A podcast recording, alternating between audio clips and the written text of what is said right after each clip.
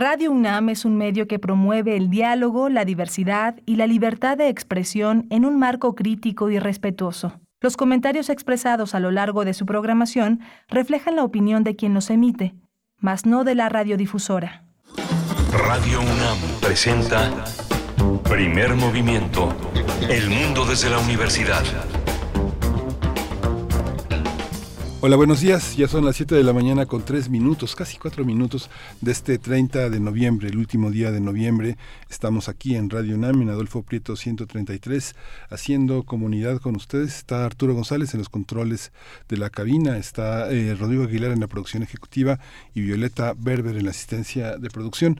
Nuestro compañero Antonio Quijano en la jefatura de noticias y mi compañera Berenice Camacho aquí frente a mí. Berenice, buenos días. Frente a frente nos encontramos Miguel Ángel Quemain, como cada mañana, hoy miércoles 30 de noviembre, ya el último día del onceavo mes del año. Les saludamos a través de las frecuencias universitarias, el 96.1 en la FM y el 860 de amplitud modulada también para todo el mundo por www en la web www.radio.unam.mx en esta mañana que tendremos pues un, programa intenso, me parece un programa eh, que, que seguro despertará varios comentarios por parte de la audiencia. Ahí están las redes sociales, arroba PMovimiento en Twitter y Primer Movimiento UNAM en Facebook. Vamos a iniciar con una, pues una conversación con Abril Alzaga, directora ejecutiva del FIC UNAM, para hablar de lo que está ocurriendo en la Academia Mexicana de Artes y Ciencias Cinematográficas. Han anunciado oficialmente que se suspende hasta nuevo aviso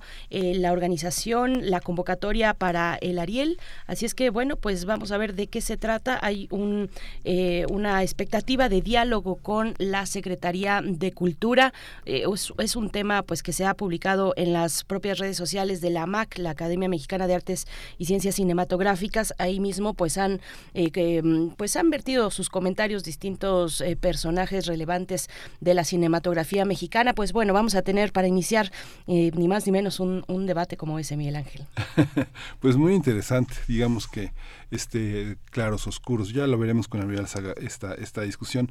Vamos a tener en la en la también vamos a tener eh, en la nota del día las iniciativas de la UNAM para eliminar la violencia en las universidades. Sandra Lorenzano, directora de Cultura y Comunicación de la Coordinación para la Igualdad de Género de la UNAM, va a estar con nosotros discutiendo, ampliando la información sobre este aspecto tan tan vertebral de la universidad en estos días. En la nota internacional hablaremos de la visita del presidente chileno Gabriel Boric a México. Estamos, estaremos conversando con el doctor Luis Mayra, quien fue miembro del, del Congreso en su país, en Chile, ministro de Desarrollo Social en la transición de la dictadura a la democracia. Es académico de, relaciones, eh, de las relaciones de Estados Unidos y América Latina y durante 12 años fue director del Instituto de Estudios de, Estados Unidos en el CIDE. Híjole, ¿cómo leímos a Luis Mayra? Hasta muy un gran un gran intelectual, un gran académico. En la poesía necesaria, la voz de Berenice Camacho con su selección musical también. Tiene que ver con, con la FIL Guadalajara que, que corre y que está intensa cada día. En la mesa del día, la campaña anual Juntas Floreceremos del Fondo Semillas, la campaña anual del Fondo Semillas. Vamos a conversar eh, sobre los detalles con Erika Tamayo, coordinadora de comunicación de Fondo Semillas. El crisol de la química llega con el óxido nitroso y el fin de la poesía. Ese es el tema que el doctor Plinio Sosa va a desarrollar este miércoles. Plinio Sosa es académico de tiempo completo en la Facultad de Química. Está dedicado a la docencia y a la divulgación de esta ciencia. Y decirles también que bueno la eh, producción de Primer Movimiento propone una eh, una curaduría musical relacionada con mujeres mujeres eh, que se han presentado recientemente en el premio de los Arieles. Así es que bueno por ahí va la curaduría de esta mañana. Antes de la música nos vamos con el, el reporte técnico de COVID-19, el reporte semanal. COVID-19. Ante la pandemia Sigamos informados. Radio UNAM. La Secretaría de Salud informó que en los últimos siete días se registraron 30 nuevos decesos, por lo que el número de fallecimientos por COVID-19 aumentó en México a 330.525. De acuerdo con el informe técnico que ofrecieron ayer las autoridades sanitarias, en ese mismo periodo se registraron 7.694 nuevos contagios por lo que los casos confirmados acumulados aumentan a 7.132.792 casos. En información internacional, en algunas ciudades de China se han registrado protestas contra las estrictas medidas en contra del coronavirus implementadas, implementadas por el régimen de Xi Jinping. Las protestas se iniciaron en la ciudad de Urumqi, donde murieron 10 personas en un incendio. Ciudadanos chinos aseguraron que los controles anti-COVID-19 impidieron el paso de los bomberos. Sí, es muy, muy este, interesante cómo lo que está pasando en China, pero en términos de la UNAM, el SAC Actum, que es un sistema de cuevas inundadas con una extensión de 368 kilómetros en las cuevas de Yucatán, en la península, se designó hace algunos días por como una parte de los 100 geositios más importantes del mundo. Es un nombramiento que da la Unión Internacional de Ciencias Geológicas, que es una organización que representa a más de un millón de geocientíficos de los cinco continentes. Se trata de la primera vez que un sitio mexicano integra esta lista y cabe destacar que la propuesta fue presentada por Rafael López Martínez y Ricardo Barragán Manso del Instituto de Geología de la UNAM en colaboración con José Luis Palacio Prieto del Instituto de Geografía de nuestra Casa de Estudios, así como Emalín Rosado González, egresada de la UNAM e investigadora de la Universidad de Trazos Montes e Alto Douro de Portugal.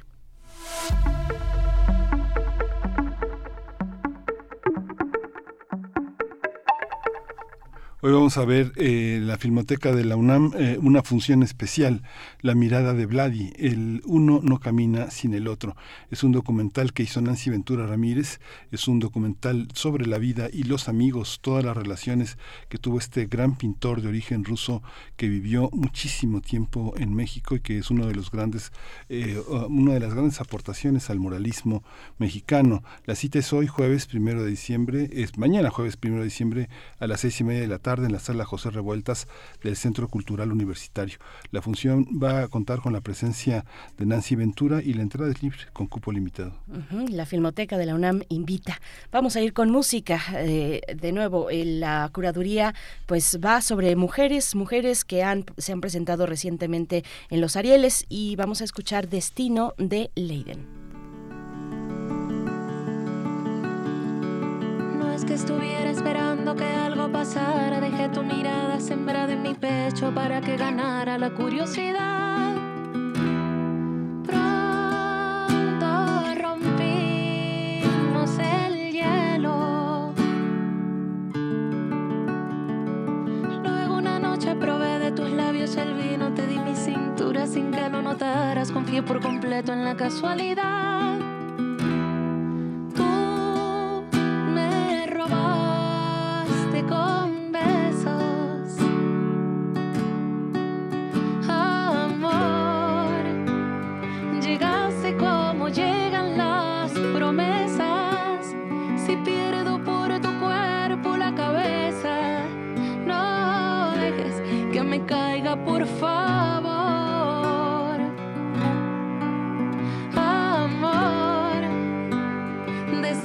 te conozco hay una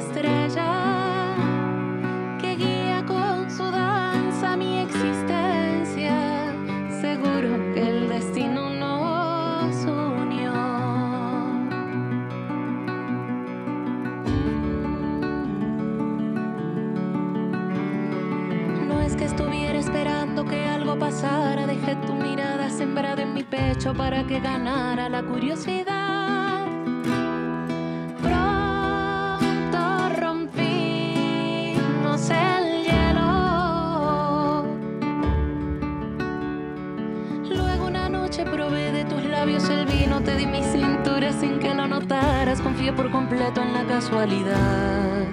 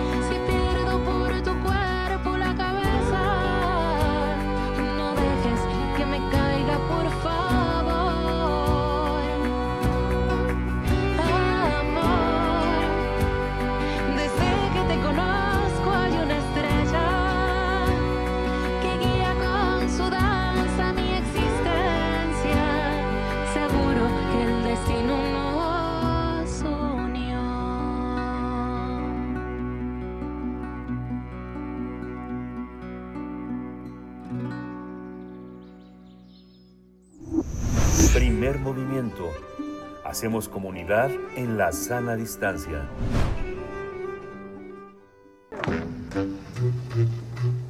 Cineclub Herziano.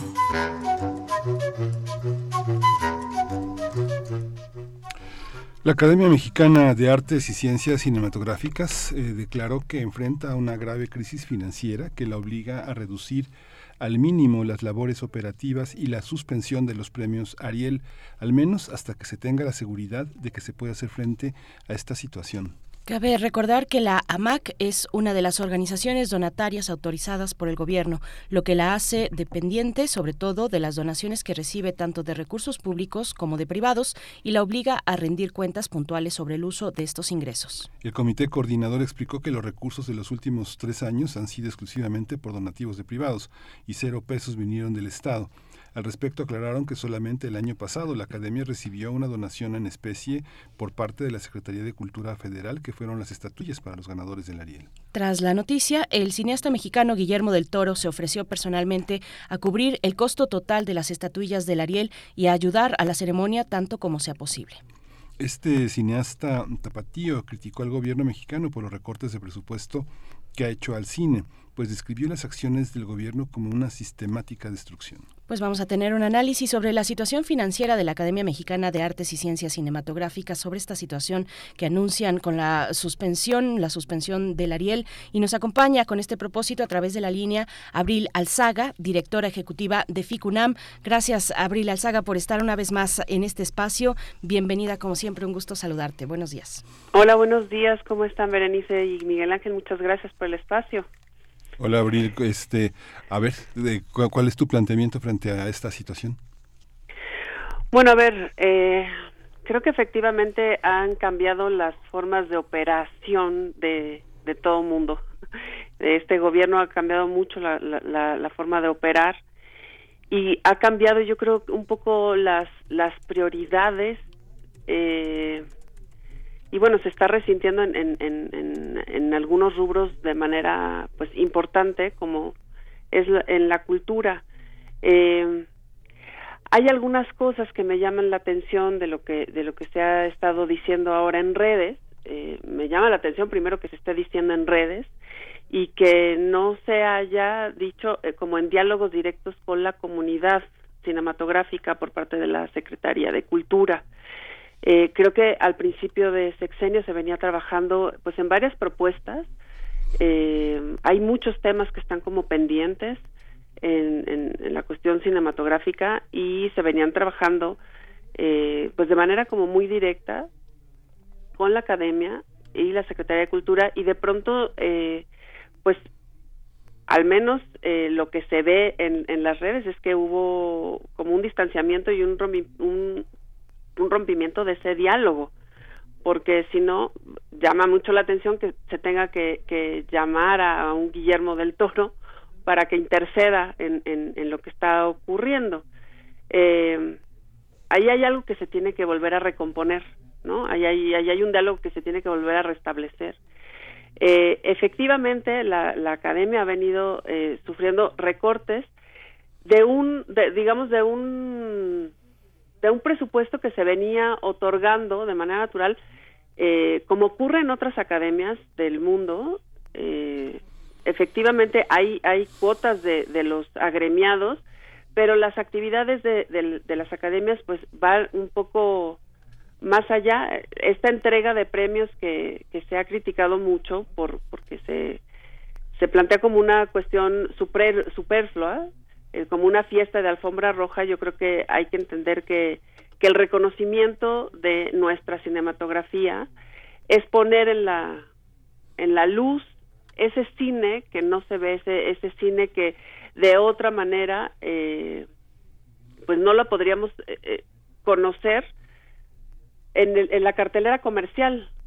Hay, hay un cine que se hace de manera industrial y que se, que se hace para para hacer negocio y hay otro cine que se hace para reflejarnos como, como cultura, reflejarnos como país, que nos da identidad y que no necesariamente se hace para ganar dinero. Y ese cine tiene que tener una posibilidad de ser visto. Justamente el reconocimiento de esa cinematografía eh, a través de unos premios le da visibilidad, eh, lo pone a, este, a, la, a la luz del público que se está buscando y a la que le estamos hablando para que nos reconozcamos como, país, como pueblo, como, como cultura. Eh, digamos que esos premios no son solamente regodearse en, en, en, la alfombra roja, ¿no? Creo que hay que entender eso. Pero además la academia hace muchas otras cosas. Eh, se preocupa por la preservación de nuestra memoria fílmica, también se preocupa por la investigación, por eh, crear conversatorios, por crear eh, comunidad, por hacer un diálogo con ese público, por la formación de, de nuevos públicos. Entonces, pues pensamos que el, el trabajo de la academia es muy valioso, es muy valioso justamente para para, para eso, para preservar nuestra memoria fílmica y que finalmente es nuestra memoria histórica, ¿no? No es nada más eh, pues un club de, de, agremiados. Creo que hay que cambiar esa, esa visión que se ha venido eh, planteando en redes. Eh, y todo eso, pues por supuesto que, que, que cuesta dinero, hacer esos proyectos, esos programas cuesta dinero. Ninguno de los agremiados cobra por el trabajo que se hace, por organizar todo eso. Pero de todas maneras, llevar el cine, eh, promover la, la, restauración, a veces ha sido con, con la, este, pues con impulso de la, de la academia para la restauración, por ejemplo, de, de películas, eh, la publicación de libros de investigación, pues todo eso cuesta dinero. La propia producción de los de los Arieles cuesta dinero y cuesta mucho dinero. Las estatuillas cuestan dinero. Entonces, había un recurso que se que se otorgaba por parte del Estado, hay varias instancias que que apoyan a la academia y que de un tiempo acá se ha venido recortando. Y esos recortes no vienen nada más de este sexenio, quiero decir, se ha, ha habido una un recorte paulatino este, a esa operación y ahorita eh, pues ha sido un recorte tal, digamos, de, de un presupuesto con el que se puede contar, que no tiene que ser concursado, que eh, de los recursos también de donatorios privados, eh, de donativos privados, de otros lados, y no es posible hoy garantizar la operación eh, anual de la de la academia hay que pagar una serie de, de recursos este por ejemplo informáticos para la organización de los Arieles, para la votación, para la inscripción de películas que puedan ser visionadas de manera segura. Hay una serie de gastos corrientes para, para eso que no pueden ser garantizados hoy en día. Entonces, bueno, por supuesto que yo no creo que sea obligación exclusiva del Estado. Yo creo que ahí hay este, una corresponsabilidad de la propia comunidad que tenemos que eh, salir al rescate y, a ver qué es lo que está pasando y por qué no están alcanzando los recursos para la operación mínima, ¿no? Eh, y bueno, hay, hay ahora otros mecanismos que que plantea la, la, la Secretaría de Cultura para concursar recursos. A los que está este a los que la academia está participando eh, está está siguiendo ciertas reglas. Lo que pasa es que no se sabe si se van a ganar esos concursos. Son concursos. Y al no ser un presupuesto este fijo pues si la academia sale a decir comunidad no lo estamos logrando, no tenemos los recursos para operar lo mínimo. Y ahí pues tenemos que salir todos a, apoyarme, yo creo, ¿no? La sociedad también, este, la comunidad primera que nadie, y yo creo que habría que encontrar alguna forma de, eh, pues sí, de, dialogar con, con el Estado para ver un mecanismo que también pudiera ayudar a la academia tener mayor certeza Abril Alzaga, ¿cuál, ¿cuál era el mecanismo a través del cual hasta el momento se obtenían, obtenía la Academia Mexicana de Artes y Ciencias Cinematográficas los recursos públicos, los recursos del Estado? Se propone ahora, por lo, por lo que entiendo y, y por lo que nos estás comentando, que sea a través de un concurso. ¿Cómo venía siendo? Hay que decir que, que la Academia Mexicana de Artes y Ciencias Cinematográficas es una asociación civil sin fines de lucro que cuenta con 76 años de existencia. Es una institución importante. Eh, cuéntanos cómo, cómo venía siendo hasta, hasta el momento.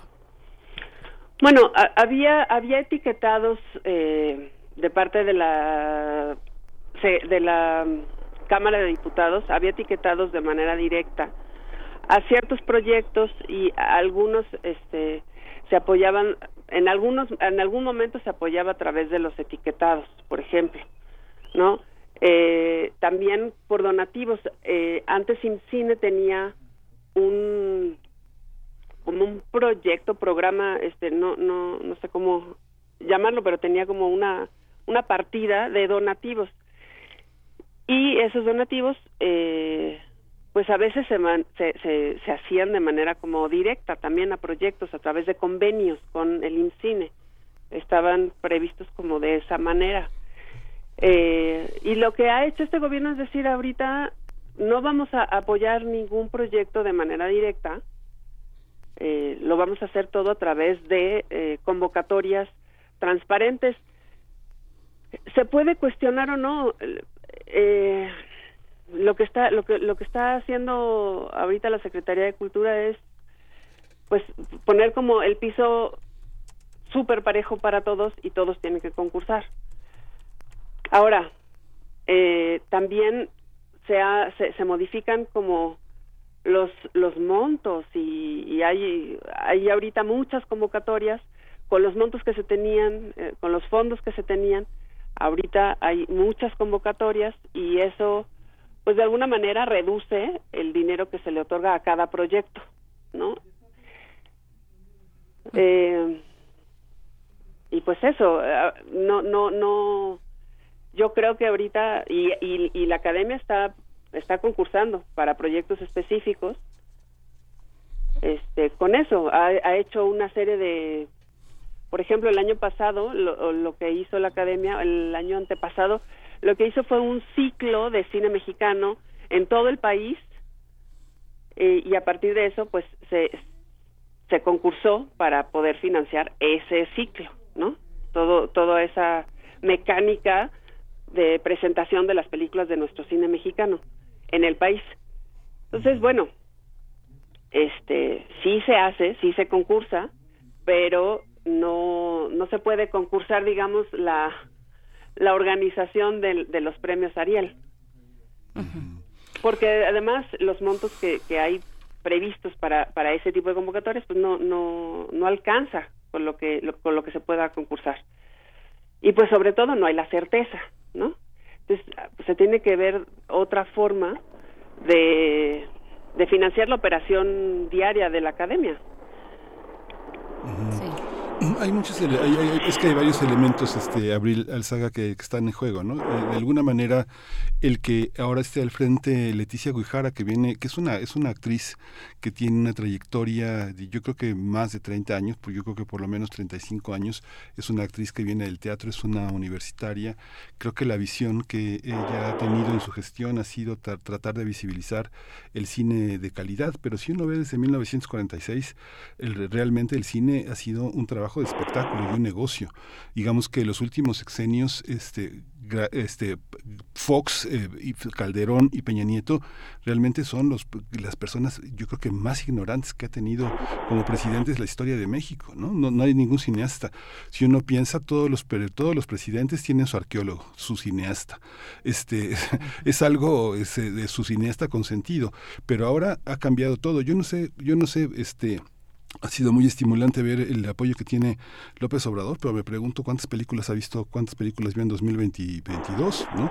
O cuántas obras de teatro fue. Hay una parte en que este, la, reducción del gasto jala parejo, rasura a todos. Y hay una parte del cine, Abril, que también es muy, muy difícil. Yo no sé cuántos críticos, este, yo no sé si tú en este momento podrías enumerar más de 10 críticos de, de cine, digamos del nivel de Ayala Blanco, de Carlos Bonfil, de Luis Tobar, de José María Espinaza, ¿no? O sea, digamos que de eh, García Sao, de Andrés de Luna. Este, hay una parte de la crítica que este, está postergada porque hay una parte de la alfombra roja, que, que, que, este, hay una parte que vive como de una especie como de emulación de Hollywood, de una cosa de, viejo cine. Tú no, no lo percibes también esa, esa parte. Yo no sé, por ejemplo, qué hace la UNAM por la academia o qué hace la UAM por la academia, qué hacen las universidades por la academia cuando al frente hay una, hay una actriz que viene de la academia, que viene de la, del estudio, ¿no? Digo, es, es algo evidente que Leticia Guijara es una persona que se ha preparado durante todos estos 30 años para, para llegar a la academia y para hacer un papel pues como el que ha hecho. Y me parece muy bien que ponga en crisis esta, esta, esta situación, decir, no hay dinero para hacer el espectáculo que quieren hacer, ¿no? ¿Tú cómo ves? Claro, mira, yo ahí te voy a, te voy a decir algo que le estado dando muchas vueltas, que no, no es necesariamente la crisis de la academia, pero que ha sacado a la luz y que yo creo que hay que discutir. Porque efectivamente nuestra cinematografía dio un giro de 180 grados, o sea, porque nuestro cine era popular, nuestro cine era de, o sea, hablaba de nosotros, de nuestra idiosincrasia. Eh, y bueno, sí hay películas que hablan de eso, pero si uno se pone a ver cómo están también los presupuestos dirigidos en este momento, y viene eso justamente de, de una concepción lo voy a decir, neoliberal, desde que se hizo el Tratado de Libre Comercio, en donde el cine no quedó como patrimonio cultural, quedó como negocio, quedó como producto de mercado. Y se le dio la puerta, o sea, se le abrió la puerta, pero de par en par, al cine norteamericano.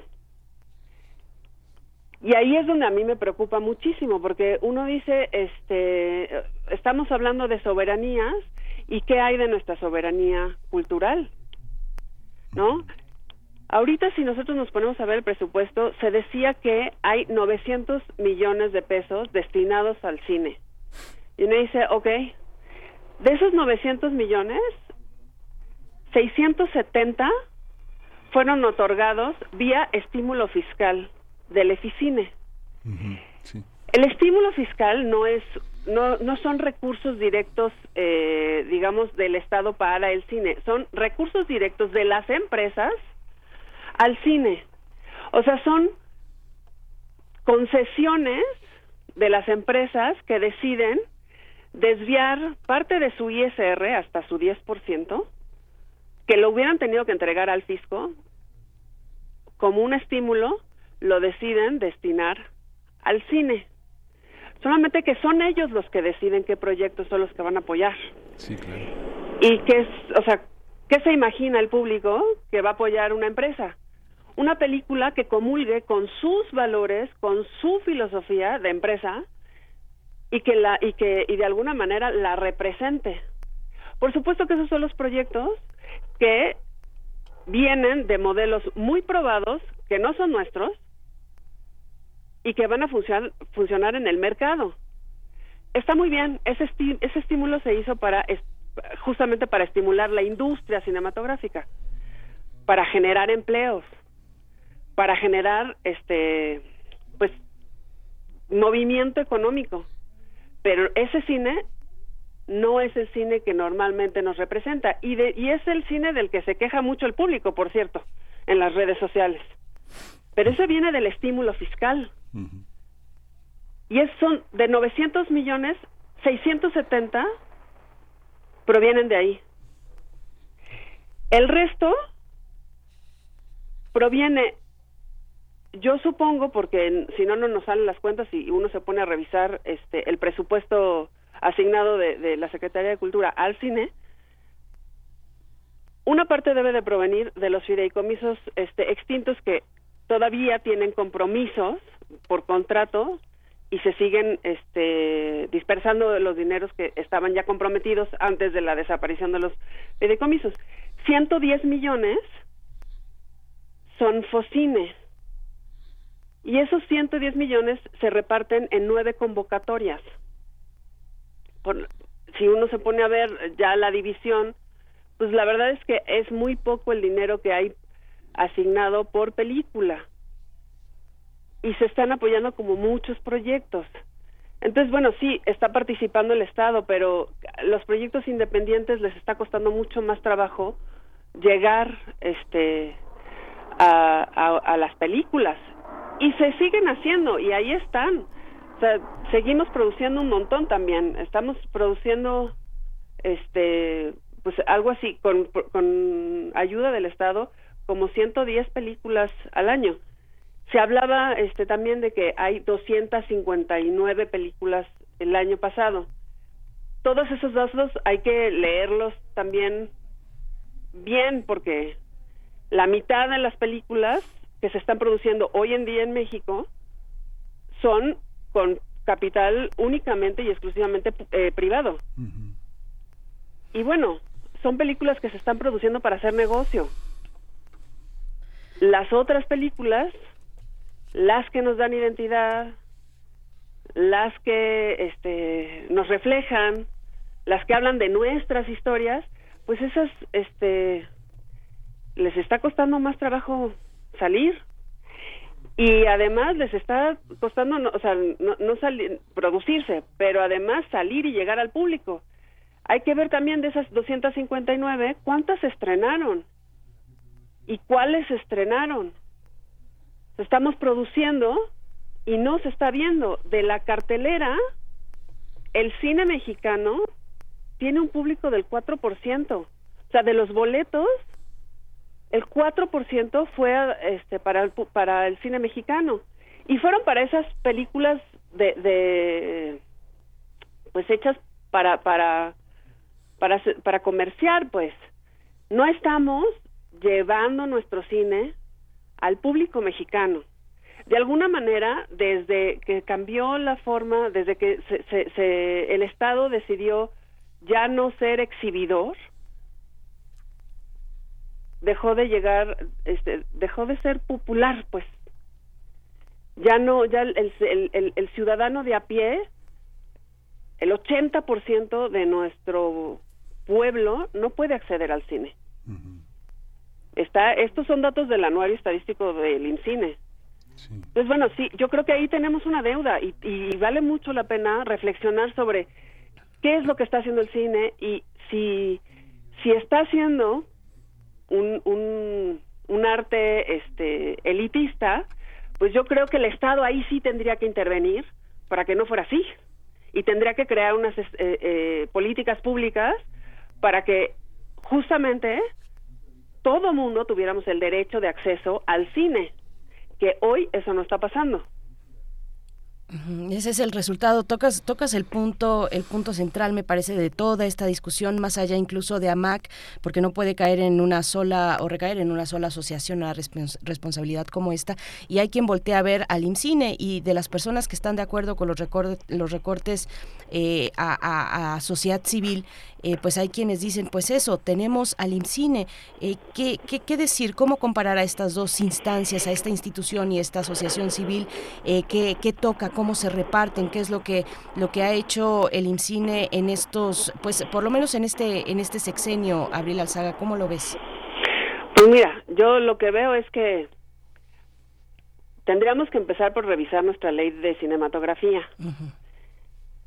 No se ha acabado de, o sea, hay, hay una propuesta de, modificación de ley que se viene arrastrando ya de tiempo atrás porque había que modernizarla, porque también no solo no solo llegaron digamos las majors y les abrimos la puerta y el 95% de nuestras pantallas están dedicadas al cine norteamericano. No es solo eso, sino que ahora también tenemos una invasión a través de, de, las streameras y sí se está produciendo mucho en nuestro país gracias a eso. Hay mucho trabajo en este momento, nada más que todo lo que se está haciendo se hace pues eh, atravesado por la mirada de alguien más, o sea, una mirada extranjera que nos está diciendo cómo somos, quiénes somos y de dónde venimos. Y eso es lo que estamos mostrando también en la televisión, o bueno, no en la televisión, este, en, en internet, en los streamings. Y yo creo que hay que hacer una revisión bastante integral de la ley de cinematografía, que hoy no solo este no solo no está no, solo está caduca, sino que además está mochada porque a la hora de quitar los fideicomisos, lo que se hizo fue derogar los artículos de fomento al cine, a la cinematografía y de fomento, o sea, no nada más a la producción, sino también a la promoción cinematográfica. Simplemente se borraron los artículos y no se pensó en cómo sustituirlos con los nuevos mecanismos. Entonces no hay una no hay no hay una ley de cinematografía ahorita completa. Hay esa deuda y se venía trabajando en, propuestas de, de modificación de ley y no se ha concretado. Sigue esa deuda. Hoy no estamos amparados, digamos, en la ley este para el fomento. Se dice, bueno, pero se está haciendo todo, está el FOCINE. Sí, nada más que si mañana se va María Novaro, que tiene toda la voluntad de proteger el cine, estamos al amparo de quién sabe quién. Eso no está hecho, por ejemplo, y tendría que estarse haciendo. Tendríamos que estar viendo, yo creo que el cine sí tiene formas de financiar su propia cinematografía. Hay muchos modelos, el modelo francés, en donde de la recaudación de la taquilla hay una parte que se va a un fondo para producir cine francés. Y es una forma de que el Estado ponga eh, a, competir a su cinematografía con, con el cine norteamericano, pues que nos ha avasallado en todo el mundo. Yo creo que deberíamos de ver qué es lo que vio Estados Unidos en el cine. Estados Unidos lo que vio en el cine fue la posibilidad de llevar su filosofía a todos los lugares y rincones del mundo. ¿Y por qué no podemos estar nosotros planteando nuestra visión del mundo a través del cine también? La penetración que tiene el cine es muchísima. ¿Por qué no podemos estar pensando en mecanismos para que todo mundo tenga derecho a ver cine? Que haya pantallas populares. Yo creo que es, es, es algo que, que deberíamos de estar reflexionando. Eso se hizo eh, a principios del cine en, en, nuestro país, eso fue lo que se hizo. Y fue uno de los mecanismos para, para dar cohesión nacional después de una revolución mexicana muy importante. Y hoy estamos dejando eso pues al, al, al mercado. Y estamos haciendo de, de un arte un, un, pues una actividad muy elitista. Eso hay que decirlo. Lo que sucede... yo creo que ahí tendríamos que estar este dialogando efectivamente muy cercanos con el Estado para, para, para ver cómo articulamos y pues llevamos la cultura, en este caso el, el, el cine, pues a todo mundo como un derecho humano. Hay, hay, un, hay un tema que desde, casi prácticamente en la existencia de la academia ha habido una especie como de, de, llenar de concesiones al cine comercial. Digo, todos los bodrios que hace Eugenio Derbez y Adal Ramones y este, toda esa, toda esa, toda esa basura cinematográfica, pues por supuesto jamás va a estar en Berlín, jamás va a estar en los escenarios eh, importantes del cine.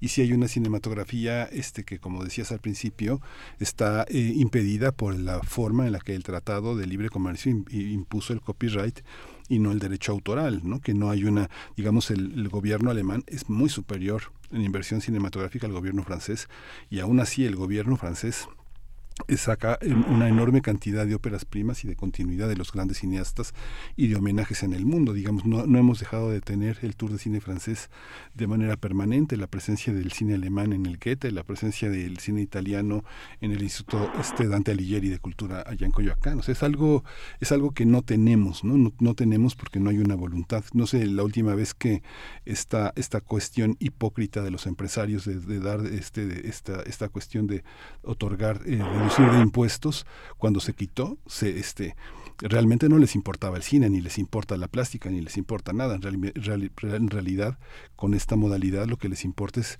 producir las películas que sus cómicos este, les hacen les hacen reír, porque tampoco hay una cultura este que, porque, que promueva eso, ¿no?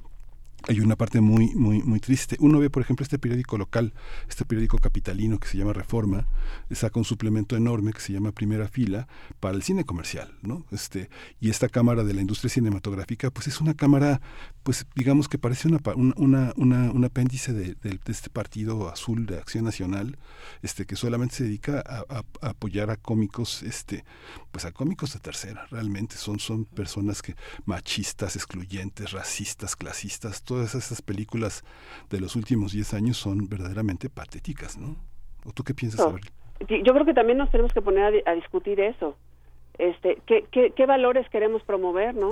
O sea, tenemos un problema grandísimo en nuestro país de racismo y clasismo, que hay que decirlo en voz alta, y que mucho ha sido este resultado de los valores que se, que se plantearon a través de la televisión, de nuestras telenovelas, y, y sí, también de esas películas.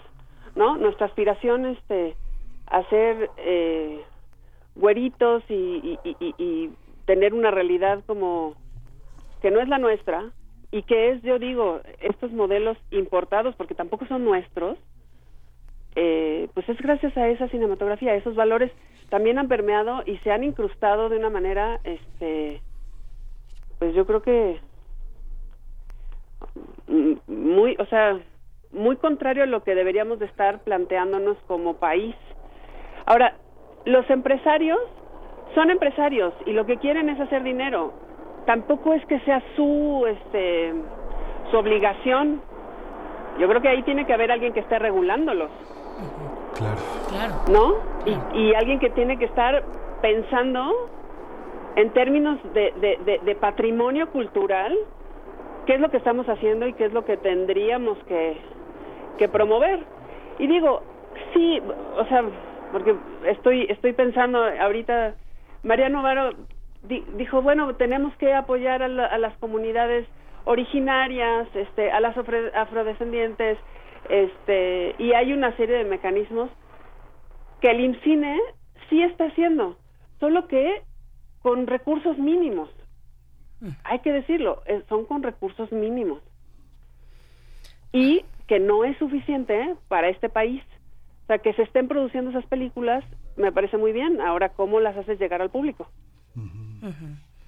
Ese gran poder que tiene eh, que tiene el cine que tiene el cine estadounidense. Hace poco ahora que lo que, que, lo mencionas que pones eh, en la en la conversación Abril Alzaga eh, pues eso que es el, el poder blanco el, el, poder blando de una cultura lo ha hecho China lo hace India lo hace por supuesto Estados Unidos y la cercanía que tenemos pues con, con ese país pues nos invade en ese en ese sentido. Hace poco veía a una youtuber rusa que vive en México y que se fue durante este año en las fiestas de Día de Muertos se fue a su país, a Rusia, y se paró en una plaza pública vestida de Catrina y empezó a preguntar a la gente qué, qué les significaba, si les decía algo ese vestuario que ella traía y la mayoría de las personas no sabían nada. Eh, la otra parte alcanzaba a decir que era algo de la cultura mexicana que habían visto en Coco.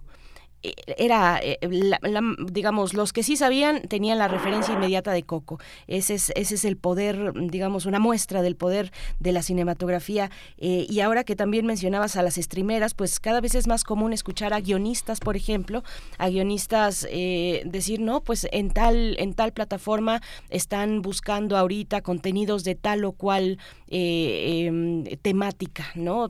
contenidos de terror, pero si vas con esta otra cosa, pues ni te presentas mejor porque te van a rechazar. Vaya, esa línea que estás, que estás comentando claramente, Abril Alzaga, eh, sobre lo que dictan las streameras respecto a lo que somos, debemos ser, eh, fuimos y seremos también, Abril. Eh, pues bueno, ¿cómo ves, ya para ir cerrando esta, esta conversación?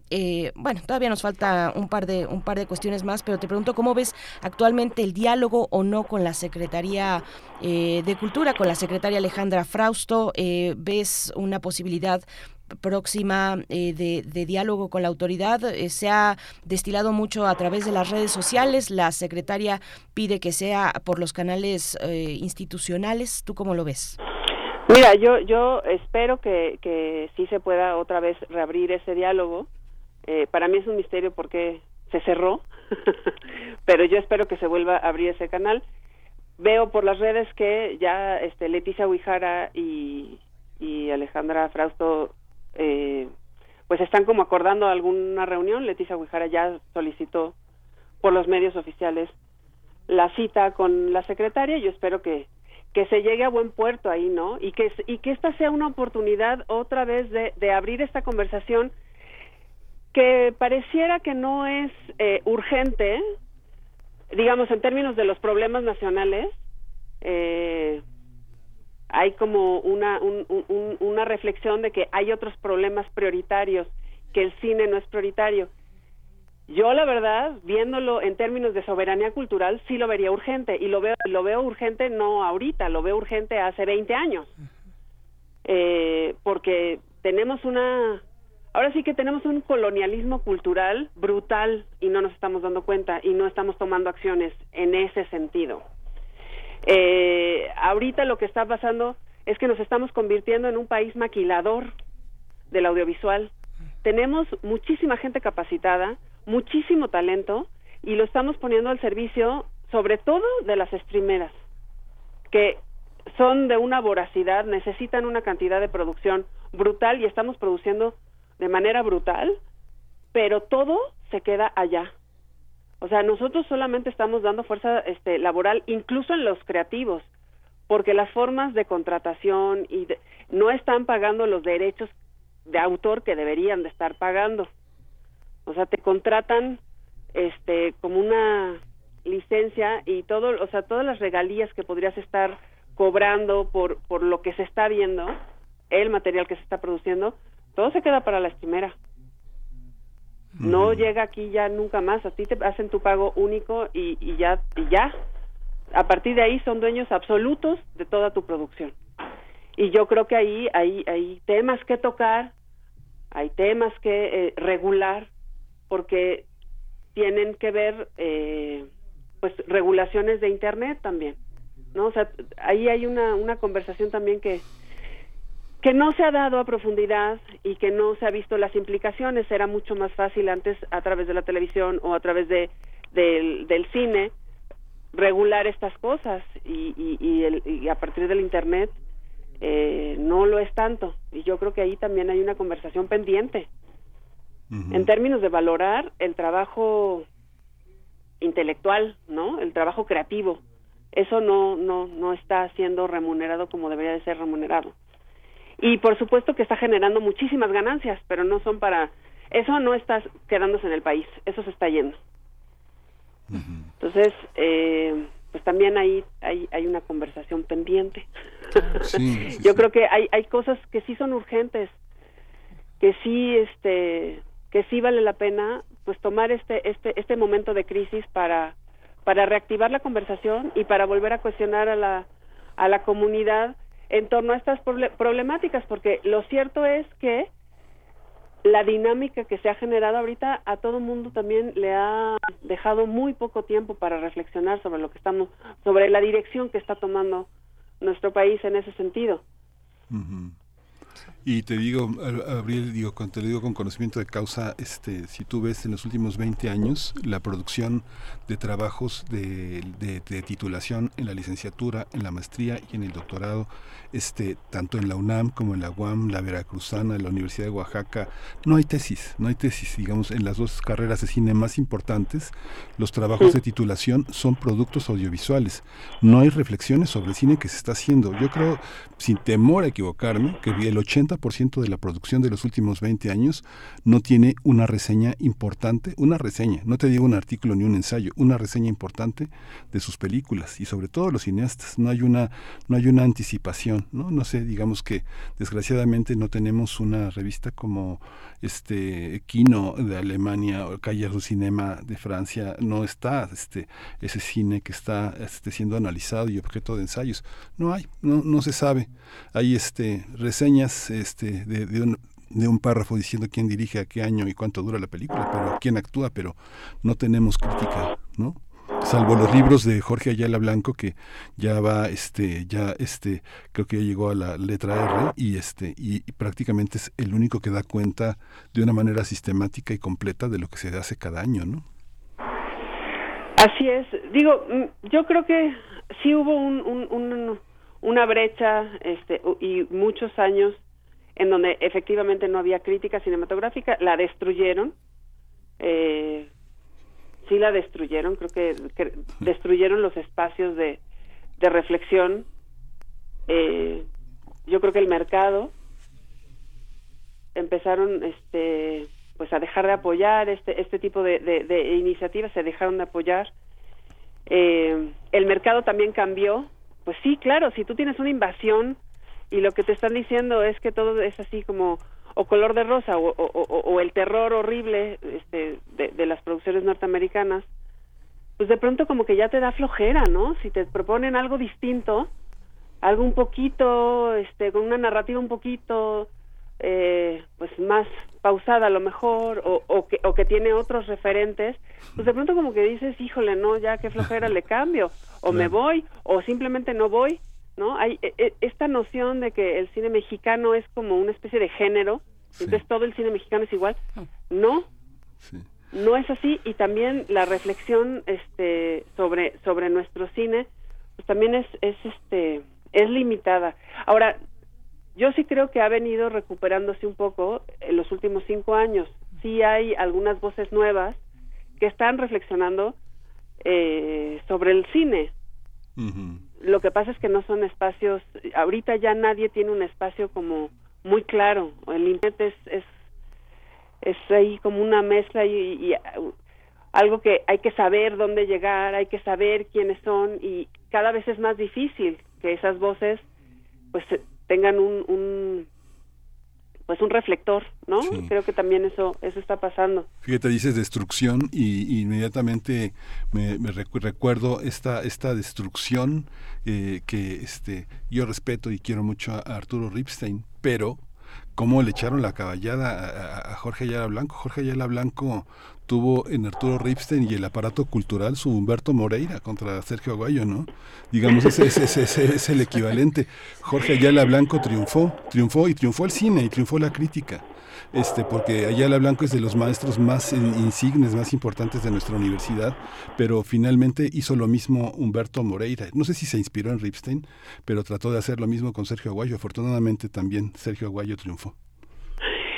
Pues bueno, este, creo que hay, hay, hay, hay como también toda una historia de, de, nosotros, pero hay, o sea, siguen, siguen estando ahí, Jorge Ayala Blanco, sigue estando ahí Carlos Bonfil, sigue estando ahí Rafa Viña, o sea, siguen, siguen produciendo, ¿no? Lo que pasa es que también ya no hay estos espacios eh, que había antes, ¿no? Y también, o sea, los, los periódicos que, que eran el referente también en, en, términos de, de, crítica cultural, pues también han cambiado mucho sus, sus fisonomías a partir de, de lo que está pasando en Internet.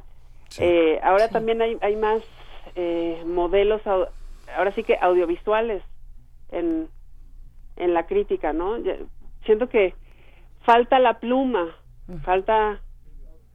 Y ahorita ya todo es, es audiovisual, todo es video, eh, todos son conversatorios. Ha cambiado mucho este, a partir de pues de cómo también el público, o sea, para no perder ese público. Hay que reflexionar también ahí cómo cómo se encuentran los justos medios, ¿no? Mm.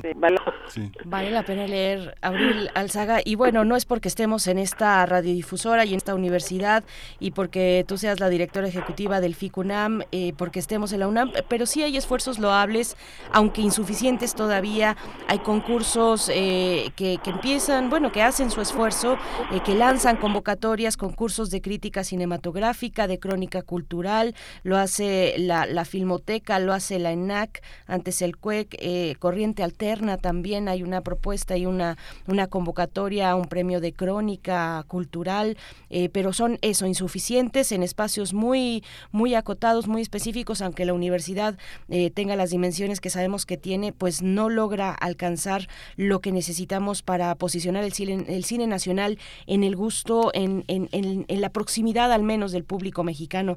Pues Abril Alzaga, nos quedamos con estas reflexiones muy interesantes que nos compartes esta mañana y pues te agradecemos por las mismas, eh, por tu tiempo con la audiencia y bueno, de verdad que muy interesante, hay que repasar esta charla que tuvimos, se queda en el podcast de Radio UNAM y, bueno, te agradecemos Abril, Abril Alzaga, directora ejecutiva del FICUNAM. No, muchas gracias a ustedes y yo creo que sí, hay que seguir creando esta, e, estos diálogos y estas reflexiones eh, e involucrándonos. Yo creo que hay que convocar al público a que se a que se involucre en, en cómo redirigir estas cosas. Solitos no no vamos a poder y yo creo que es un tema que nos compete a todos porque es un es un derecho. Es un derecho cultural, es un derecho humano. Hay que ir a exigir que nos devuelvan el derecho a ver nuestro cine. Gracias, Abril. un abrazo. Igualmente, Abril.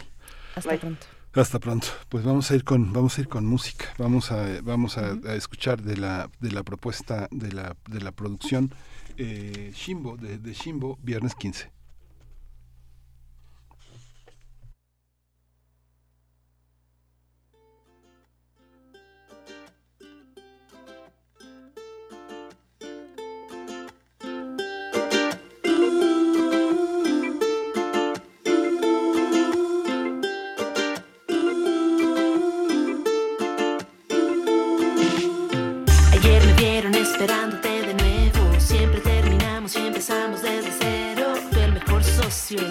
De.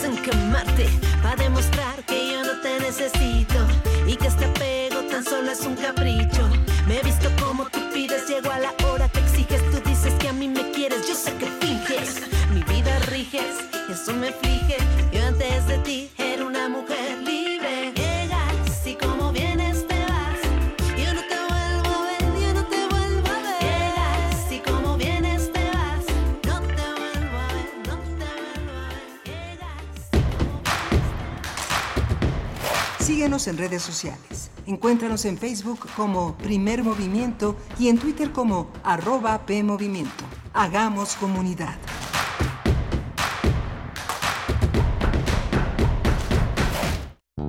Escritores, lectores, editores, intercambio de ideas. Todo esto en un espacio dedicado a la literatura.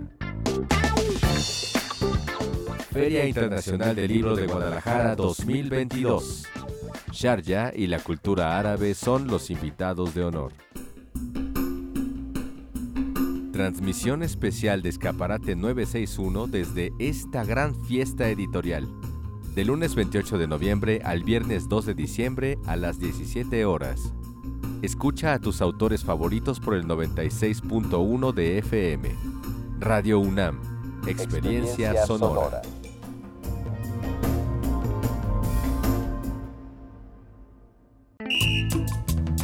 Somos el TCDMX. Y seguro nos conoces por qué. Somos el árbitro antes, durante y después de una elección en la Ciudad de México. Verificamos las decisiones en pueblos y barrios originarios, partidos políticos y de participación ciudadana. Date cuenta, protegemos tus derechos político-electorales. Tribunal Electoral de la Ciudad de México, garantizando justicia en tu elección. Nomás una probadita para agarrar felicidad. Total, ¿qué puede pasar? Puede pasar mucho. El fentanilo te engancha desde la primera vez. Esclaviza tu mente y tu cuerpo. No destruyas tu vida. El fentanilo mata. No te arriesgues. No vale la pena. Si necesitas ayuda, llama a la línea de la vida 800-911-2000. Secretaría de Gobernación. Gobierno de México. Vamos a tomar las ondas con la misma energía con que tomamos las calles. Vamos a desmontar los armarios. Vamos a deconstruir el patriarcado. Y sí, lo vamos a tumbar. violeta y oro. Todas las voces. Todos los domingos a las 11 de la mañana por el 96.1 de FM y radio.unam.mx. Radio UNAM. Experiencia sonora. Queremos escucharte. Llámanos al 55 36 43 39 y al 55 36 89 89. Primer movimiento. Hacemos comunidad.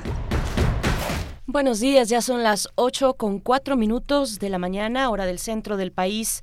Desde Ciudad de México les estamos saludando en esta transmisión en vivo por el 96.1 en la frecuencia modulada, el 860 de amplitud modulada y en la web en www.radio.unam.mx. También en esta hora, y nos da mucha felicidad y mucho gusto enlazarnos con Radio Nicolaita, con la comunidad de la Universidad Michoacana de San Nicolás de Hidalgo en el 104.3 de la FM en Morelia. Saludos, saludos a Morelia donde sea que nos estén escuchando. Gracias por esta permanencia en Radio UNAM. Hoy está Violeta Berber en la asistencia de producción, está, está mm, Tamara Quirós en redes sociales, por supuesto. Antonio Quijano, nuestro jefe de noticias, se encuentra también aquí en cabina, en la producción, asistiendo. Y Arturo González en los controles técnicos, en la operación técnica de la consola. Miguel Ángel Quemain en la voz, en los comentarios y en la conducción de este espacio con una charla que acabamos de tener muy interesante, eh, con muchos elementos a considerar considerar, a la reflexión. Abril Alzaga, directora ejecutiva del FICUNAM, nos hablaba, pues, eh, además de la crisis en la,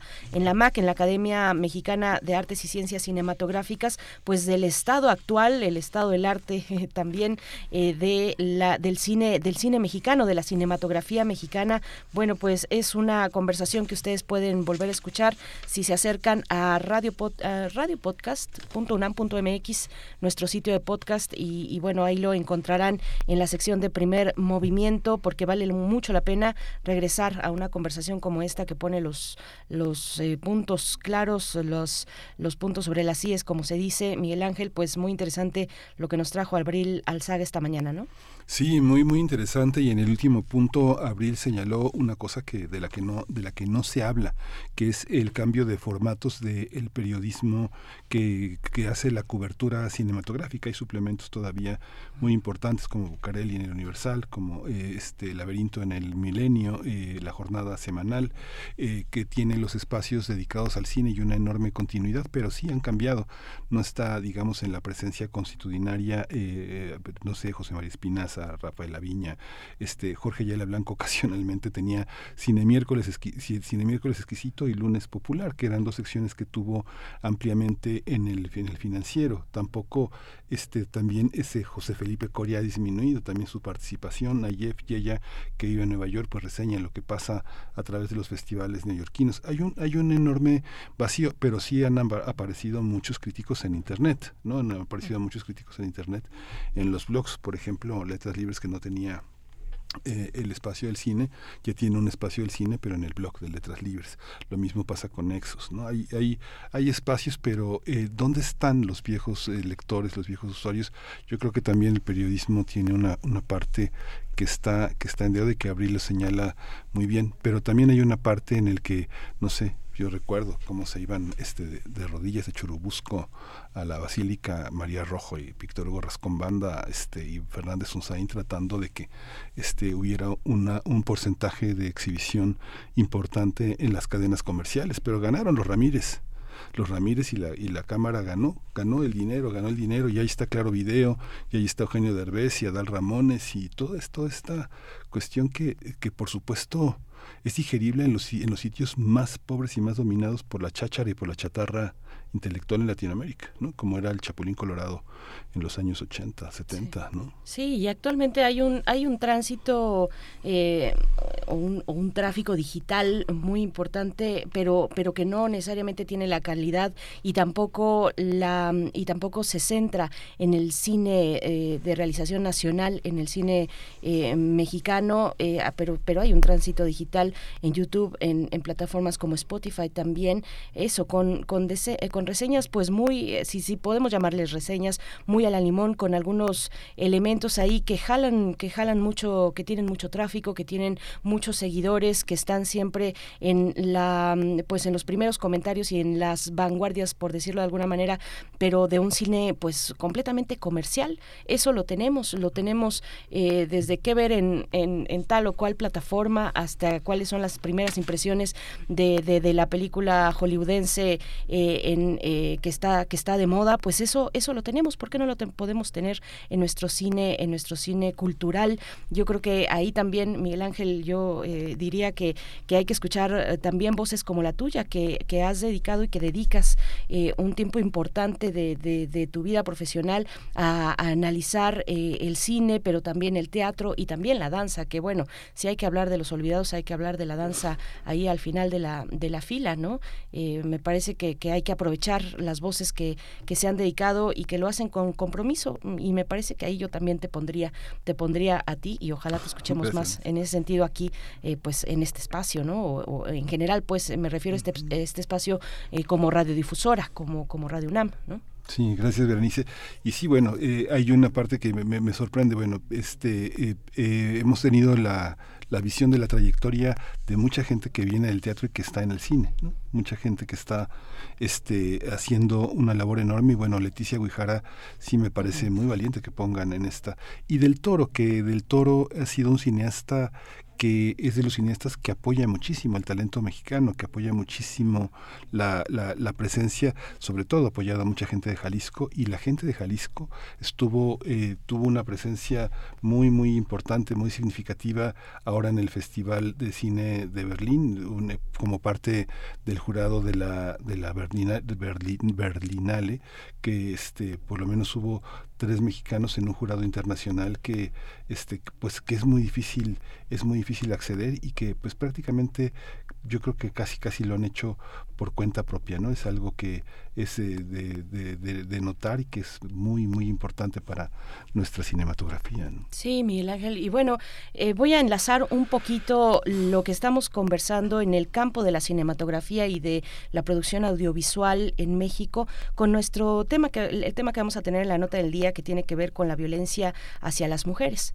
En la nota del día lo vamos a abordar con eh, la, en, en, el ámbito de las universidades, las iniciativas de la UNAM para eliminar la violencia en las universidades. Vamos a tener a Sandra Lorenzano, directora de Cultura y Comunicación en la, en la SIGU, en la Coordinación de, eh, para la Igualdad de Género de la UNAM. Pero bueno, hay en la cinematografía y en el campo audiovisual eh, pues un avance o por lo menos una organización se mueve en las aguas pues dentro de ese rubro eh, con respecto a la violencia de género. Es, eh, hay, hay un trabajo. Yo creo que todo esto devino también por supuesto del Me no que, que tenía al centro pues todos estos estas maneras y estas formas de violencia que se daban al interior de la cinematografía especialmente en los Estados Unidos vimos en su momento 2016 fue el año donde todo esto pues explotó eh, vimos también posturas eh, críticas con respecto al MeToo desde Francia, desde, desde, la, desde los creadores y, creadoras eh, de, cine francés. y bueno, también nos tocó en nuestro país y continúa. Eso habrá pronto en CENART esta, la próxima semana. La próxima semana habrá, no tengo ahorita los detalles exactamente, me llegó a mí la invitación, pero una pues un evento precisamente para ver la agenda en términos de erradicar la violencia de género en el gremio cinematográfico mexicano y también en el, en el audiovisual en general. Pues bueno, eh, esos elementos que, que mueven las aguas de la cinematografía mexicana y también de otros espacios como lo tendremos en la nota del día, otros espacios como nuestra universidad, Miguel Ángel. Sí, sí, es muy, muy interesante. Y bueno, para cerrar un poquito lo del cine, hay otros, hay otros académicos eh, que son muy importantes. Francisco Peredo de la UNAM, de la Facultad de Ciencias Políticas, es un investigador eh, importante en la red iberoamericana de cine.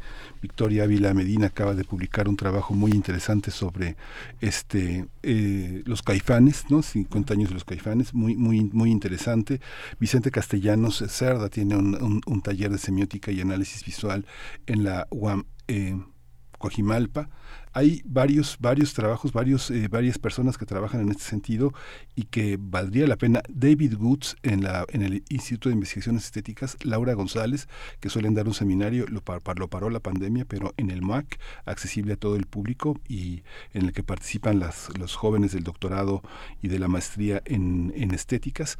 Muy, mucha gente que debería de tener un espacio y que no lo tiene, un espacio para publicar continuamente y que no, no forma parte, publican libros, pero tendríamos que tener a nuestros académicos también al pie del cañón en esto. ¿no? Estoy pensando también, eh, bueno, en los cineclubes, en la Facultad de Ciencias Políticas y Sociales, en la Facultad de, de, Ciencias, de Economía, de Filosofía y Letras, y los profesores. Cuando hablabas eh, de, los profesores, pienso pues en los, en los sociólogos, ¿no? que han hecho un trabajo importante también con respecto al cine en la Facultad de Ciencias Políticas y Sociales, el, eh, este profesor Eduardo Barraza González. sí, un, clásico, un clásico de la Facultad de Políticas, eh, a quien le, eh, pues enviamos, enviamos un saludo a toda la comunidad. Pero bueno, y hay materiales interesantes en redes sociales si uno se acerca a ver, por ejemplo, eh, el cine como recurso didáctico en la enseñanza de las ciencias sociales y bueno, todos estos elementos que, que parecieran aislados, pero que están haciendo un frente importante. Gabriel Rodríguez Álvarez, el hermano de Mauricio Rodríguez, yo lo conozco desde que era un jovencito y cargaba su lata en su gran mochila de la Filmoteca al auditorio este, de Ciencias Políticas y, y, fue uno de los grandes, grandes formadores de los cineclubs en la UNAM. Estuvo al frente de la cátedra Berman, ahora está dedicado a la investigación y a la docencia, pero bueno, son estos fundadores los que hacen posible que el cine siga. ¿no? Bueno, la cátedra Berman, qué decir, pero nos vamos a ir con nuestra nota del día, las iniciativas de la UNAM para eliminar la violencia en, las en la universidad. Nota del día. Con el propósito de apoyar organizaciones que atienden la violencia hacia las mujeres, el Fondo Semillas lanzó, ay, perdón, perdón. Sí, vamos, vamos, no vamos a hablar ahorita del Fondo Semillas, pero hablar de la UNAM y de la violencia eh, contra eh, las mujeres y la comunidad de la diversidad también, porque en los últimos años la Universidad Nacional Autónoma de México ha emprendido esfuerzos encaminados en la prevención y la eliminación de la violencia de género a través de diversas estrategias de sensibilización, capacitación, el diseño y difusión de campañas y programas que favorezcan la eliminación de estereotipos de género, el fomento de la cultura de la institucionalización de la en la creación de un ambiente seguro para todas y todos y todes en las universidades. Como parte de ese trabajo, la Coordinación para la Igualdad de Género de la UNAM se encarga de promover la cultura de la igualdad, difundir los derechos humanos de las mujeres, así como resaltar la importancia de la incorporación de la perspectiva de género en la investigación y la docencia. Y es que las universidades no escapan a las conductas machistas, misóginas o discriminatorias. De acuerdo con la encuesta nacional sobre la dinámica de las relaciones en los hogares 2012, el, 30, el 32% de las mujeres reportaron haber vivido violencia en el ámbito escolar a lo largo de su vida y 20% en los últimos 12 meses. Algunas de las iniciativas que la UNAM ha realizado son las modificaciones al artículo 95 del Estatuto General, el establecimiento de comisiones internas para la igualdad de género en diversas entidades universitarias, así como el protocolo para la atención de violencia de género, entre otras. Además, como parte de la jornada 25N más 16 días de activismo que permanecerá hasta el 10 de diciembre, la Coordinación para la Igualdad de Género de la UNAM organizó más de 540 actividades, entre talleres, conversatorios, conferencias y campañas. Vamos a conversar sobre estas iniciativas que desde la UNAM se han implementado contra la violencia de género y la incorporación de la perspectiva de género. Está con nosotros la escritora Sandra Lorenzano. Ella dirige Cultura y Comunicación en la Coordinación para la Igualdad de Género de la UNAM. Sandra Lorenzano, bienvenida, buenos días. Hola, Miguel Ángel Bere, qué gusto poder platicar con ustedes una vez más sobre estas actividades tan diversas, tan múltiples y tan necesarias que está llevando a cabo nuestra Universidad Nacional en el marco del Día Internacional de la Eliminación de la Violencia contra las Mujeres y los 16 días de activismo. Ustedes ya mencionaron muchas de estas acciones. Permítanme darles un, un pequeño marco a todo esto que decían. Eh, es importante señalar que la Coordinación para la Igualdad de Género no es que proponga las 500 actividades, las más de 500 son cerca de 550 actividades en toda la UNAM, sino que coordinamos esas actividades, es toda la comunidad universitaria. Eso es lo que tiene de maravilloso esta conmemoración y esta lucha. Toda la comunidad universitaria propone actividades y nosotras lo que hacemos es organizarlas, darles, organizar estas propuestas, darles seguimiento, darles acompañamiento y sobre todo darlas a conocer para que como universitarias y universitarios sepamos todo lo que se está haciendo en nuestra casa de estudios. Entonces, por una parte, como ustedes saben, lo hemos dicho muchas veces eh, en distintos espacios, incluido este espacio generoso que ustedes siempre nos comparten, que nos gusta partir del verbo escuchar en la coordinación para la igualdad de género. El verbo escuchar es quizás el verbo más importante que tenemos que rescatar con más fuerza en este momento de nuestra historia. Y como dice nuestra coordinadora, la doctora Tamara Martínez Ruiz, nuestra escucha en la SIGU es una escucha en espiral. Es decir, escuchamos a las comunidades y somos el puente, el enlace que permite que eso que las comunidades están diciendo llegue a las autoridades, llegue a los grupos eh, que dirigen la universidad, a quienes toman las decisiones, para que haya de verdad un diálogo posible entre todos estos actores y actoras que conforman, que conformamos nuestra universidad. En este sentido, eh, la invitación que hacemos a la comunidad a realizar actividades para el 25N y los 16 días de activismo es también una manera de demostrar la fuerza que tiene el tema de la igualdad de género y la lucha por los derechos de las mujeres y las diversidades y disidencias sexogenéricas dentro de nuestra universidad. Entonces, por una parte tenemos estas propuestas que hacen sobre todo las comunidades estudiantiles y académicas, también de trabajadoras y trabajadores, eh, que, como ustedes lo decían, son talleres, conferencias, eh, mesas redondas, pero también conciertos, cineclub, ahora que hablaban de la importancia de la cultura audiovisual y cinematográfica y el peso que tiene y demás. Y todo esto ustedes, el público que nos escucha y que agradezco muchísimo que nos esté acompañando, lo pueden ver en la página de la coordinación, que es coordinaciongenero.unam.mx.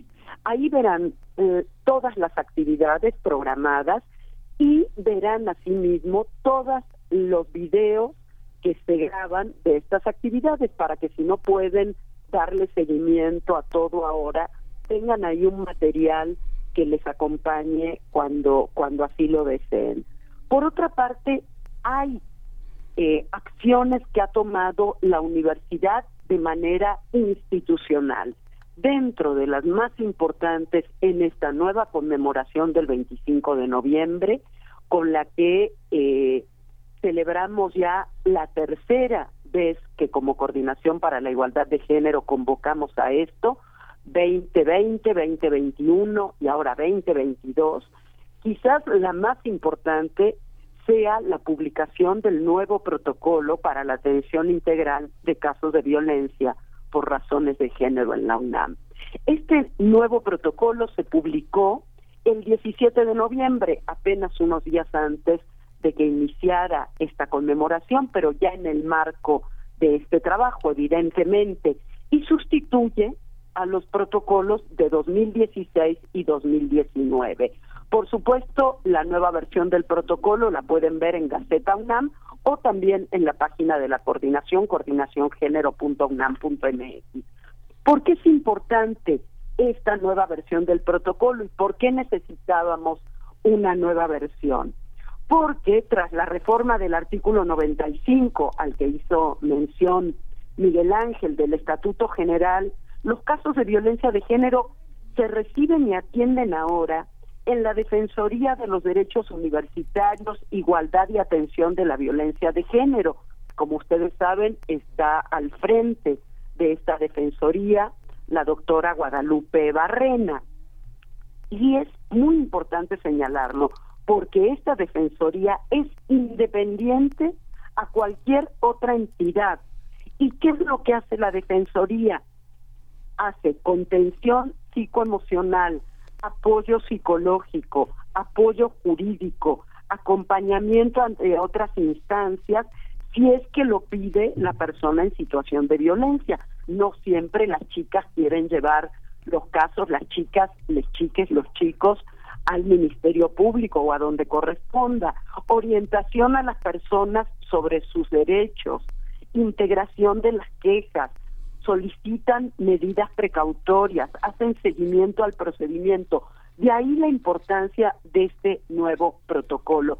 Por favor, es importante que lo vean, lo consulten. Y por supuesto estamos en una campaña permanente para darlo a conocer. Eso sí nos corresponde como Coordinación para la Igualdad de Género, pero sobre todo como UNAM, que nuestra comunidad conozca esto. Por otra parte, seguramente recuerdan que el año pasado, en 2021, conmemoramos el 25 de noviembre con una declaratoria de tolerancia cero encabezada por nuestro rector, el doctor Enrique Graue, con todos los rectores y rectoras de la red de macrouniversidades de América Latina y el Caribe. Esta declaratoria fue fundamental y se refrenda ahora, un año después, no solo por parte del rector, sino por parte de todas las entidades y dependencias de la UNAM.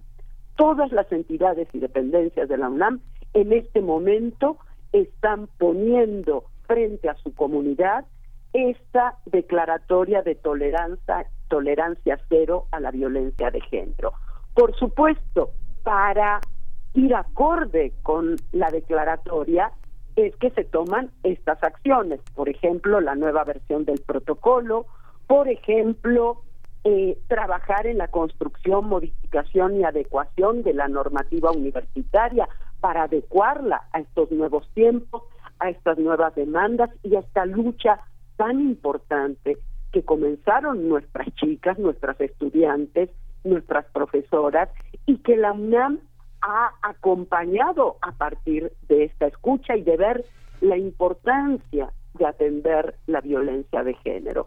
Siempre decimos, y lo hemos comentado con ustedes, queridos Pérez y Miguel Ángel, siempre decimos que la universidad no es un ente aislado, somos medio millón de personas que conformamos nuestra Universidad Nacional, pero que estamos dentro de una sociedad machista, misógina, violenta, y se trata de ir transformando, por una parte, para ser punta de lanza también en la transformación social, y por otra parte, para dar respuesta a nuestras comunidades ante sus tan importantes y necesarios reclamos.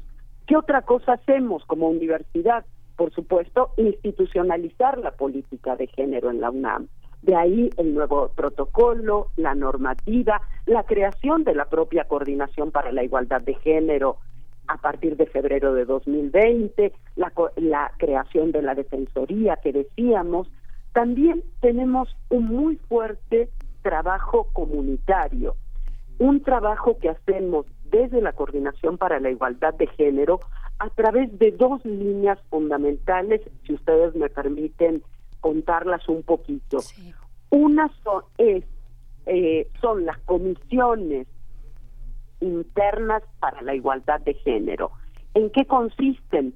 En que cada entidad y dependencia de la UNAM tiene una comisión interna para la igualdad de género conformada por estudiantes, por profesorado, por personal directivo y administrativo, que es el enlace entre su comunidad y las autoridades de la universidad encargadas de la lucha por la igualdad de género, entre otras la Defensoría y la Coordinación para la Igualdad de Género, nuestra CIGU. Es decir, que son las encargadas de llevar a cabo esta escucha en espiral que decíamos. Son quienes eh, tienen el contacto directo con sus comunidades y el contacto directo con la CIGU.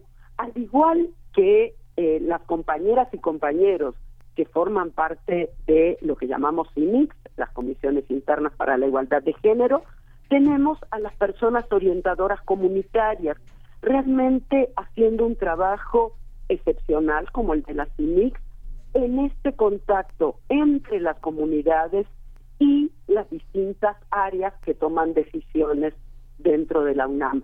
Se trata normalmente de estudiantes o profesores y profesoras que acompañan las solicitudes, las inquietudes, las propuestas, las quejas de la comunidad universitaria e, y hacen el enlace nuevamente con quienes tienen que tomar las decisiones.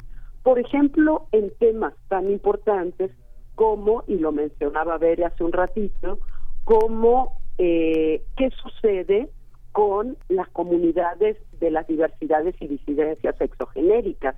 ¿Qué sucede con el tema de los baños, por ejemplo? Que es uno de los temas que tenemos ahora en atención eh, constante. ¿Qué, ¿Cómo creamos, de qué manera se crean baños neutros, tal como los está solicitando eh, la comunidad LGBT y UMAS de nuestra universidad? y cómo damos respuesta a las distintas también eh, áreas de la comunidad que están solicitando atención específica para evitar la violencia. Y por otra parte, y, si quieren ahí me detengo un momento para, para eh, ver cuál es el, cuáles son las líneas que ustedes quieren que sigamos conversando. Una cosa muy importante es todo lo que tiene que ver con la transversalización de la perspectiva de género en planes y programas de estudio. Esa es una cosa fundamental porque seguramente ustedes recuerdan, es uno de los reclamos o fue uno de los reclamos más importantes de las colectivas durante los conflictos de 2018 y 2019. Entonces, dimos respuesta, estamos dando respuesta y ya hay un porcentaje muy alto de escuelas y facultades en los tres niveles, bachillerato, licenciatura y posgrado, que han incorporado materias con perspectiva de género o de formación en género dentro de sus planes y programas de estudio. Se trata ahora de luchar para que estas materias tengan todas, como ya lo tienen muchas, un carácter obligatorio. Y con eso avanzamos también en el tema de la capacitación y la sensibilización, que además para nosotras es una cuestión permanente. Dentro de esta misma línea de la educación eh, para la igualdad de género, quiero comentar eh, que tenemos ya, gracias al apoyo de Cuayet, dos cursos, esos que se llaman MOOC, que son cursos abiertos para todo el mundo, no hace falta ser miembro de la comunidad de la UNAM, puede acceder quien quiera dos cursos autogestivos sobre elementos fundamentales para entender la perspectiva de género y para entender qué significa la violencia de género y cómo podemos luchar contra ella. Estas serían algunas de las líneas de Miguel Ángel, perdón si me extendí, pero algunas de las líneas en que estamos trabajando y con la que celebramos la lucha que llevamos como mujeres, como diversidades y como comunidad universitaria en su conjunto para erradicar la violencia de género en nuestra universidad. Sí, es muy importante todo eso que señalas aquí en nuestra en, nuestra eh, emisora. Este todo el tiempo Benito Teo anda persiguiendo a todo el mundo para que tome los cursos y vaya a los seminarios y, y, entendamos todos que es una que es una necesidad aquí. Muchas eh, mujeres, María Ángeles Comezaña, eh, Ana Lara comentaba en la este mi compañera Berenice Camacho también es una es una es, es, es, un ejemplo de, de, voluntad y de congruencia de Yanira Morán en Prisma. Hay muchas mujeres, una de las locutoras más jóvenes, Margarita Castillo, es así como una presencia de una mujer de otras generaciones que también se pone también eh, la, la camiseta.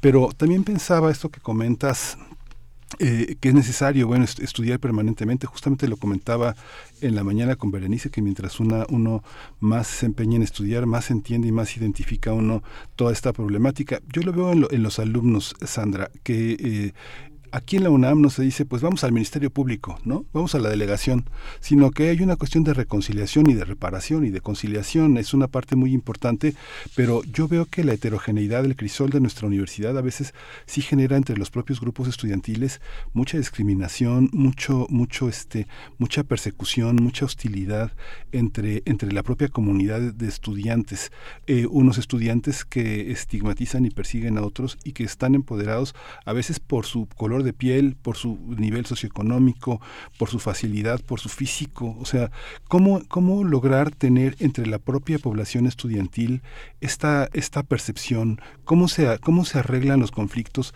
entre estudiantes? Mira, eh, Miguel, te agradezco el comentario, tocaste muchos puntos. Eh, yo quisiera eh, intentar ordenar un poco mi respuesta. Por un lado, vale la pena que destaquemos el tema justamente de la sensibilización y la capacitación. Vivimos en un país cuyos índices de discriminación eh, por racismo, clasismo eh, y todos los motivos de discriminación que podamos imaginar son altísimos. Como ustedes saben, tengo el honor de encabezar también la Asamblea Consultiva del CONAPRES, así que pues justamente es uno de los temas que más nos preocupa. ¿Qué se hace ante esta eh, discriminación permanente que sufren tantas y tantos en nuestra sociedad y específicamente en nuestra universidad? No hay más que, por supuesto, capacitar, sensibilizar, formar a la gente, fortalecer la idea de la igualdad, de la igualdad de derechos. No somos todos iguales, somos todos diferentes, somos todos diversos y eso es fundamental entenderlo, pero todos tenemos los mismos derechos y todos debemos ser respetados en estas diversidades y diferencias. ¿Qué sucede cuando vemos comportamientos como los que tú estás señalando, que conocemos bien, discriminatorios, violentos, agresivos entre estudiantes. Pues ahí, antes de llegar a cualquiera de las instancias que decías, sí se hace un trabajo muy cercano de mediación y acompañamiento. Por esto eh, hablaba tanto de las comisiones internas para la igualdad de género, de las personas orientadoras comunitarias y de nuestra defensoría. Mucho antes de llegar a cualquiera de estas instancias, fuera de la universidad, estamos trabajando con mecanismos de mediación, de mediación y diálogo. En esto lo fundamental es el diálogo. Sabemos que eh, nuestro estudiantado, pero también el profesorado universitario, finalmente estamos ante gente, o queremos creer, sensible, pensante, preocupada por la realidad, preocupada por las y los demás, porque casi todos, creo, hemos decidido y hemos tenido la fortuna de poder formarnos en la UNAM porque queremos aportar algo al mundo, ¿no? Entonces, esta posibilidad de establecer un diálogo es el primer camino que queremos recorrer y es el primer camino que, que estamos recorriendo. Es muy importante y en este sentido vale la pena decir que la mayor parte de las quejas por violencia, por acoso, por hostigamiento, son de mujeres y la mayor parte, por supuesto, un porcentaje altísimo, arriba del 90% de los responsables de esta violencia, de este hostigamiento, de este acoso, son hombres. Por lo tanto, es muy importante también pensar en nuestro programa, y lo voy a destacar en este momento, el programa integral de trabajo con hombres en la universidad hay un cambio social fundamental que es el cambio de esta concepción patriarcal del mundo, de la realidad y de las relaciones, que es esa concepción patriarcal la que genera la violencia. ¿Cómo hacemos si la mayor parte de los responsables de esta violencia son hombres? ¿Cómo hacemos para transformarla? Trabajando con los hombres. Es muy importante y tenemos a grandes especialistas armando programas, talleres, cursos, diplomados.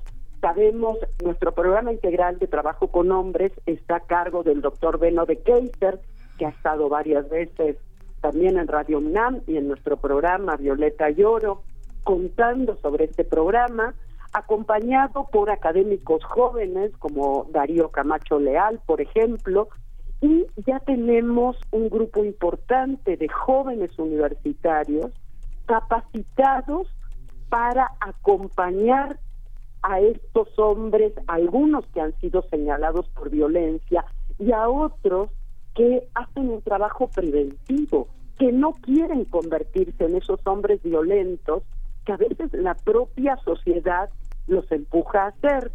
Entonces, estos son algunos de los caminos que también estamos atendiendo desde la UNAM y que implican una transformación muy grande porque es una transformación que va más allá de lo que está propiciando la propia sociedad, ¿no? Por eso yo decía que es tan importante pensar que nuestra UNAM es punta de lanza en los cambios que se están dando en la sociedad mexicana en este momento. Em, la pandemia no ayudó, sino todo lo contrario, a esto. Sabemos que hace un momento cuando comenzamos esta charla, ustedes dieron los datos de violencia y de violencia de los últimos 12 meses, ya final de la pandemia. Pero sabemos las consecuencias terribles que tuvo sobre todo para las mujeres eh, el confinamiento, la violencia que se vivió dentro de los hogares, que vivieron también niños, niñas y adolescentes. No se nos olvide ese sector, esas, esas personitas que a veces el adultocentrismo les quita eh, presencia y piensan que, bueno, total no se dan cuenta, total no lo piensan. No es así. Eh, tenemos una violencia muy fuerte y Redim nos ha dado hace poco su, su informe anual. Sí. Todo eso nos corresponde pensarlo como universidad y en todo eso estamos trabajando y estamos creando también, ¿saben qué? Eh, canales y caminos que puedan seguir transitándose a lo largo de los años. No es algo que se acabe después de los 16 días de activismo, ni se acabará en el 2023.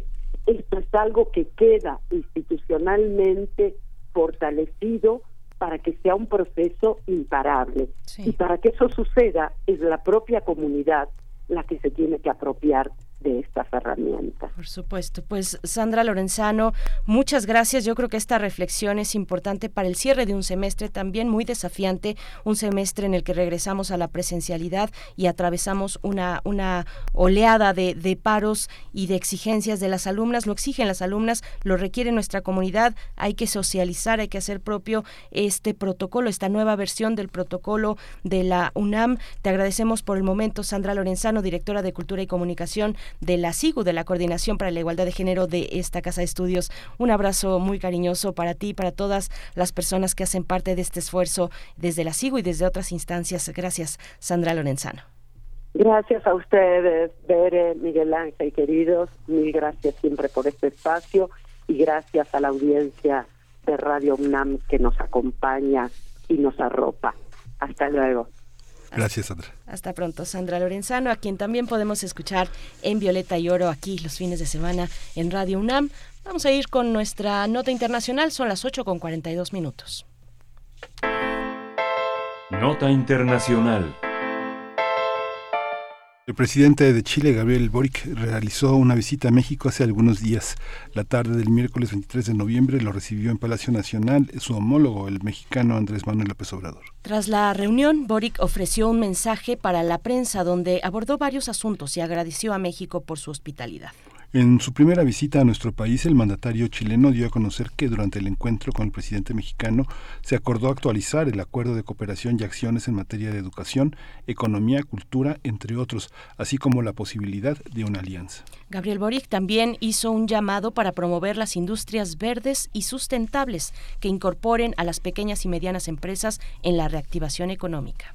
El presidente de Chile también visitó el Senado de la República, donde calificó la cifra de feminicidios en México como brutal y exigió no naturalizar la violencia a las mujeres. También cuestionó las desigualdades salariales entre hombres y mujeres, que dijo no deben nos deben escandalizar y debemos trabajar para erradicarlas. Desde la tribuna de la Cámara Alta, el mandatario chileno también deploró la reiterada violación de derechos humanos en países como Nicaragua pues vamos a tener un análisis sobre la visita del mandatario chileno a México. Este día nos acompaña el doctor Luis Mayra, fue miembro del Congreso en su país, en Chile, ministro de Desarrollo Social en la transición de la dictadura a la democracia, es académico de las relaciones de Estados Unidos y América Latina y durante 12 años director del Instituto de Estudios de Estados Unidos en el CIDE. Gracias, doctor Luis Mayra, por esta presencia. Bienvenido a Primer Movimiento.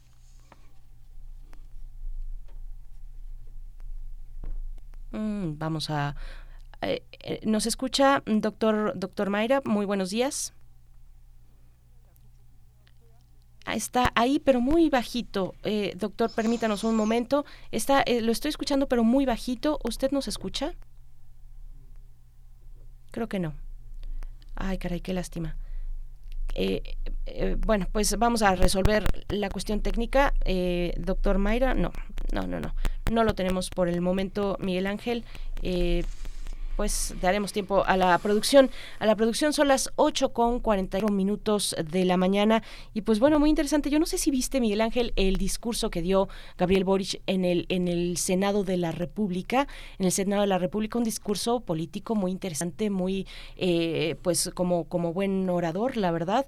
Eh, en algún momento, alguna senadora del bloque opositor le preguntaba, pues lo quería encaminar a cuestionar el proyecto del presidente López Obrador, el proyecto actual que gobierna México, y él decía, bueno, mm, eh, senadora, usted sabe, yo en política nacional no puedo meterme, pero fue un, discurso fuerte, fue un discurso importante, muy emotivo también, eh, digamos, desde el ánimo de, de, hermanar lo que está hermanado, de evidenciar los lazos profundos que unen a las izquierdas en uno y otro país, en el continente, pues en la región, pero particularmente entre México y Chile. Fue, fue muy interesante. Creo que ya tenemos al doctor eh, Mayra en la línea. Doctor Luis Mayra, buenos días, ¿nos escucha?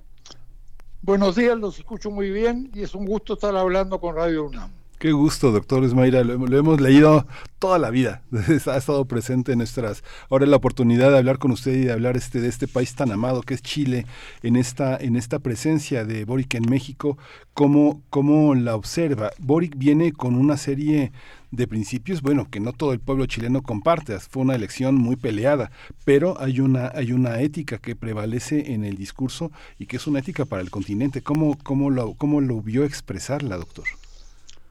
Bueno, yo la caracterizaría para alguien que no esté en contacto con la vida diaria política de Chile como la aparición de una nueva fuerza política básicamente formada por dirigentes más jóvenes, más ligados a las nuevas causas que se están dando en el mundo y en particular en nuestra región, ambientalistas, feministas, gente que lucha por la descentralización administrativa de los países, mayor participación de dirigentes juveniles. Ese elenco de organizaciones sociales que arrancó con las grandes actividades desde los años 60, pero que ha sido muy característico en el, siglo XXI y yo creo que ya en vísperas de la pandemia estaba siendo significativo y mayoritario en varios países y particularmente en Chile. Y todos estos grupos se han estructurado en torno a una coalición que se establece el año 2016, una coalición con distintos partidos políticos, pero que tienen un liderazgo y una dirección común. La primera persona que dirige esto es una destacada dirigente feminista, eh, que es su candidata presidencial en 2016, pero la, elección de, del año 2021 es Gabriel Boric quien se va consolidando a partir de una gran movilización social, una rebelión social que en Chile se produce en octubre del año 2019 y en torno a la cual este Frente Amplio, que es la coalición de la que forma parte Boric, eh, juega un papel muy preferente de su ligazón con los movimientos sociales y es Boric una figura decisiva para plantear la vieja idea de una nueva constitución que se pone en marcha y él es el actor decisivo de la izquierda que va venciendo las dudas y las disidencias de otros sectores y en base al liderazgo de Boris, que participa con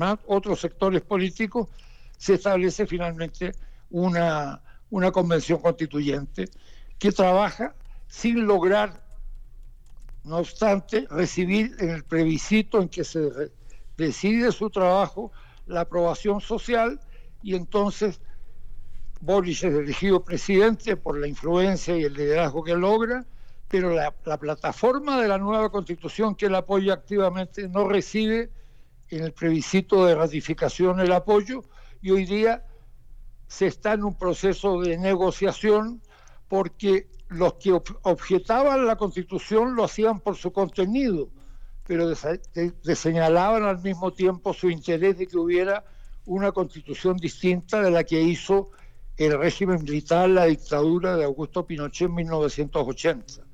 Entonces, el resultado de la elección fue un rechazo muy amplio, 62% de la gente rechazó el proyecto elaborado por la Convención Constituyente, pero todos se comprometieron en la idea de elaborar una nueva constitución y hoy se está negociando entre todos los sectores políticos, incluido la derecha y algunos sectores del centro que objetaron el texto aprobado, tener una nueva y definitiva constitución en reemplazo de la que dejó la dictadura.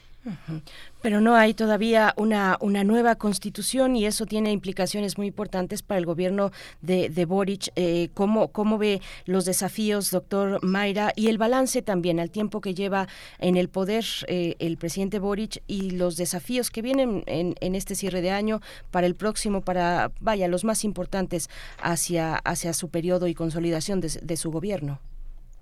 Mire, para, decirlo en términos lo más sencillos posible, yo le diría que esta fuerza que se creó el año 2016, o sea, el Frente Amplio muy reciente, Boris se convierte, después de la rebelión social de octubre de 2019, en el líder principal de la izquierda y él favorece con otras fuerzas políticas de centro y centro derecha la idea de aprobar en un referéndum el procedimiento de la Constitución.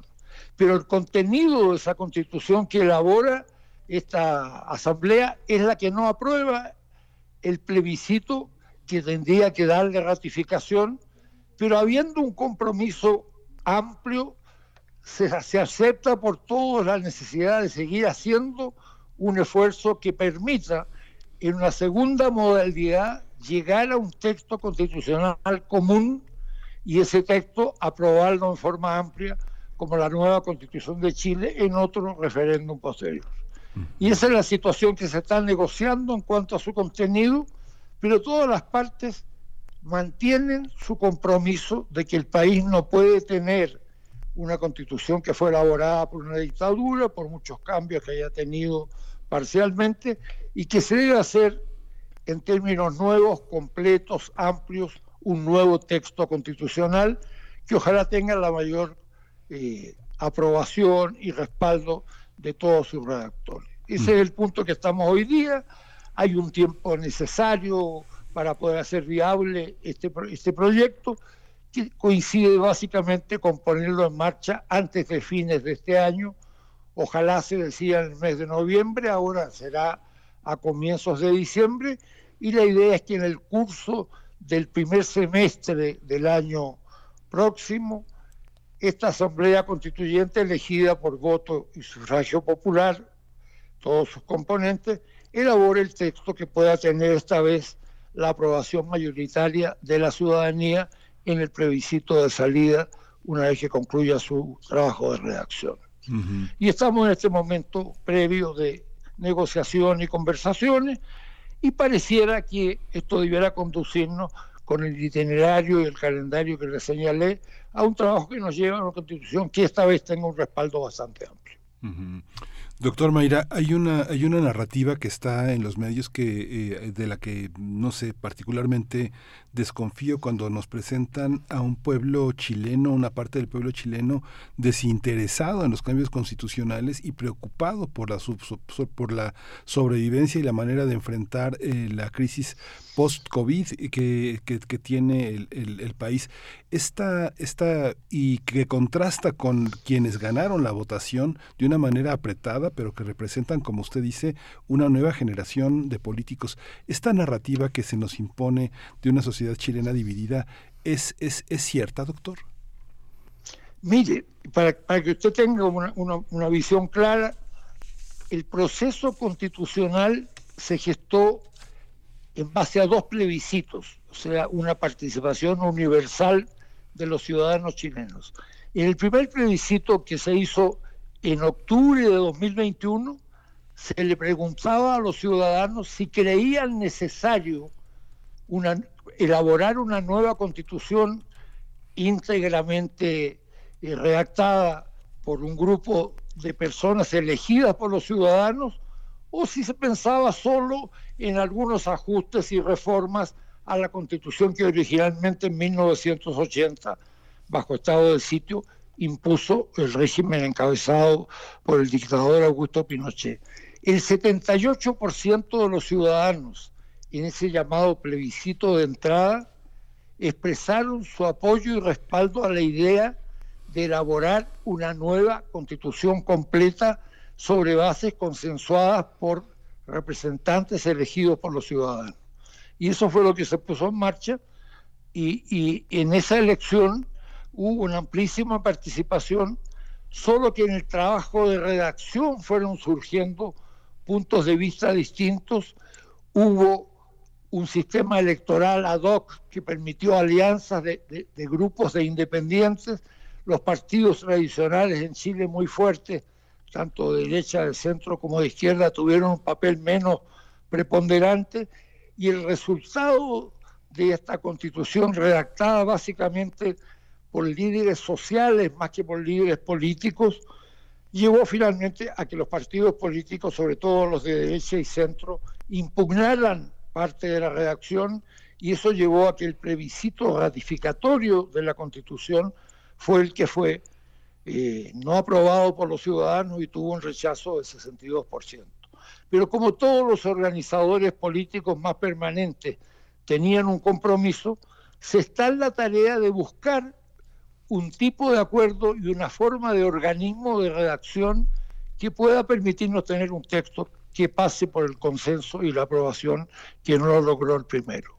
Y esa negociación es la que se ha alargado pero todos tenemos la sensación de que al final quienes comprometieron su palabra, que fueron la totalidad de los partidos políticos, lleguen dentro del curso de este año a definir las reglas y se proceda a la elección de un nuevo cuerpo de redactores que haga una constitución que sea ampliamente aprobada por los ciudadanos. Ese es el estado actual de la situación.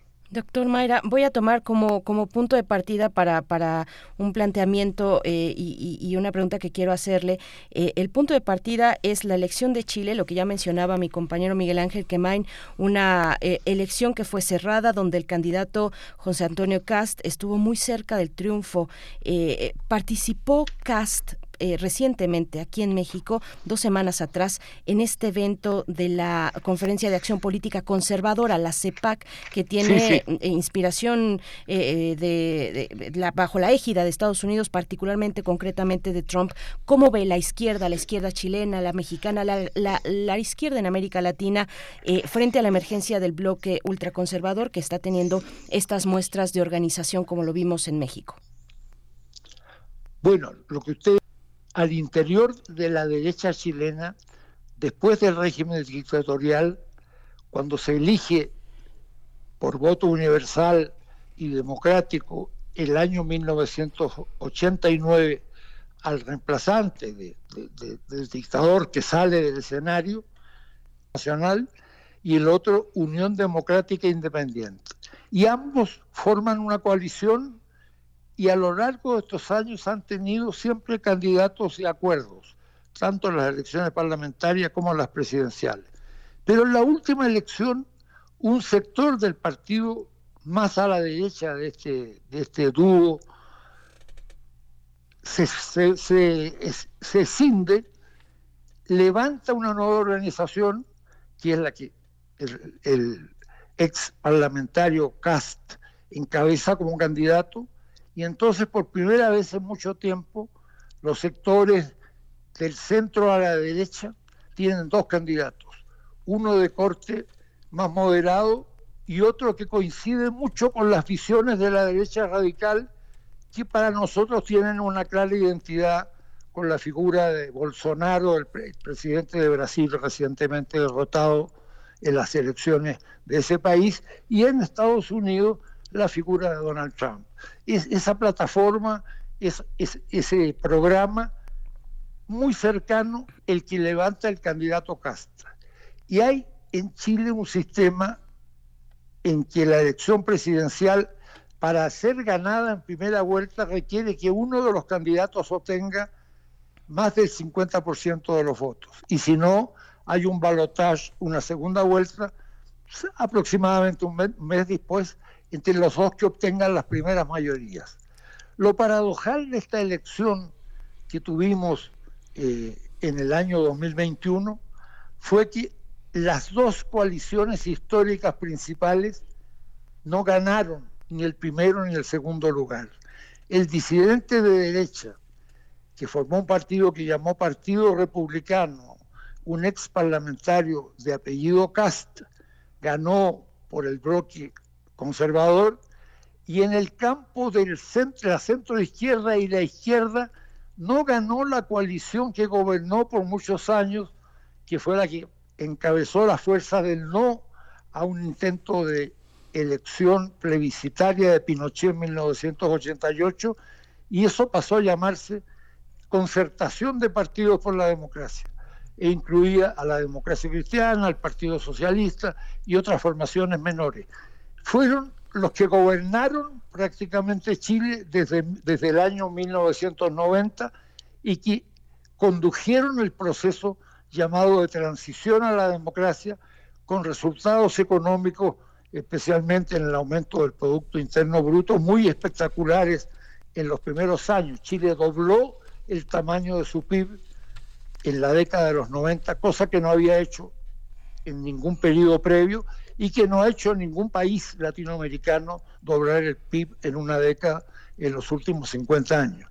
Pero eso después se fue descomponiendo, desestructurando y empezó un proceso de crítica y de reparo al gobierno de la concertación. Vino entonces un gobierno de derecha con estos dos partidos que le comentaba, a cargo del presidente Sebastián Piñera.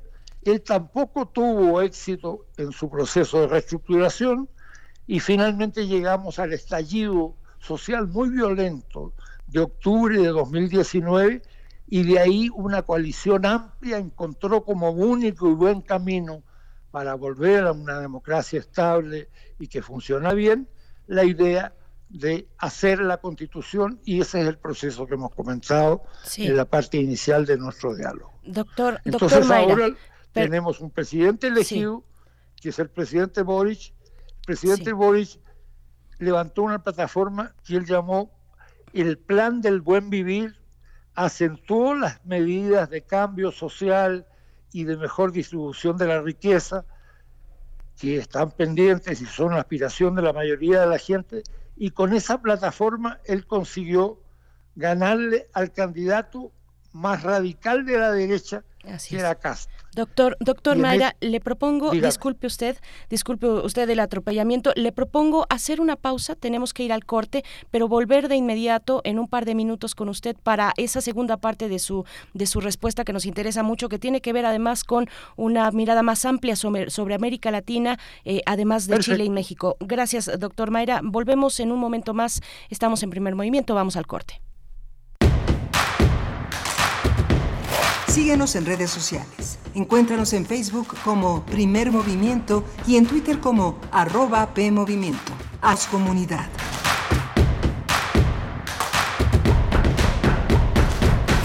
De la colección de ficción sonora de Radio UNAM, Memoria del Mundo de México de la UNESCO 2021. Este mes te ofrecemos una selección de la serie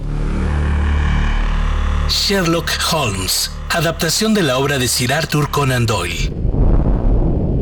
El Dr. Watson, recién llegado a Londres de la guerra de Afganistán, busca a alguien con quien compartir un departamento. Así conoce a Sherlock Holmes y de inmediato inician las aventuras en su compañía. Soy aficionado a la deducción. Y las teorías que hay sustento son tan prácticas que de ellas depende el pan y el queso que me como. ¿Cómo es eso? Porque tengo una profesión muy mía. Me imagino que soy el único en el mundo que la profesa. Soy detective consultor. Todos los sábados de diciembre a las 20 horas por el 96.1 de FM y en www.radio.unam.mx. Radio UNAM, Experiencia Sonora. El PRI defenderá al INE y el Tribunal Electoral, porque son nuestras instituciones y son intocables. Por eso marchamos junto a la ciudadanía defendiendo con valor, firmeza y contundencia que nada ni nadie puedan dañar nuestra democracia. Que quede claro, el PRI va a votar en contra y va a frenar la destructiva reforma electoral de Morena. El INE no se toca. PRI.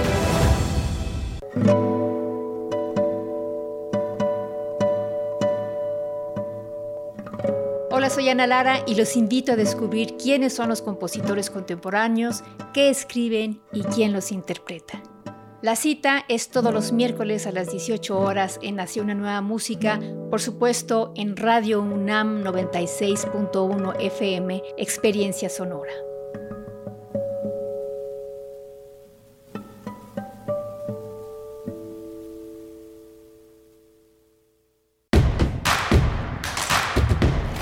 Encuentra la música de primer movimiento día a día en el Spotify de Radio UNAM y agréganos a tus favoritos.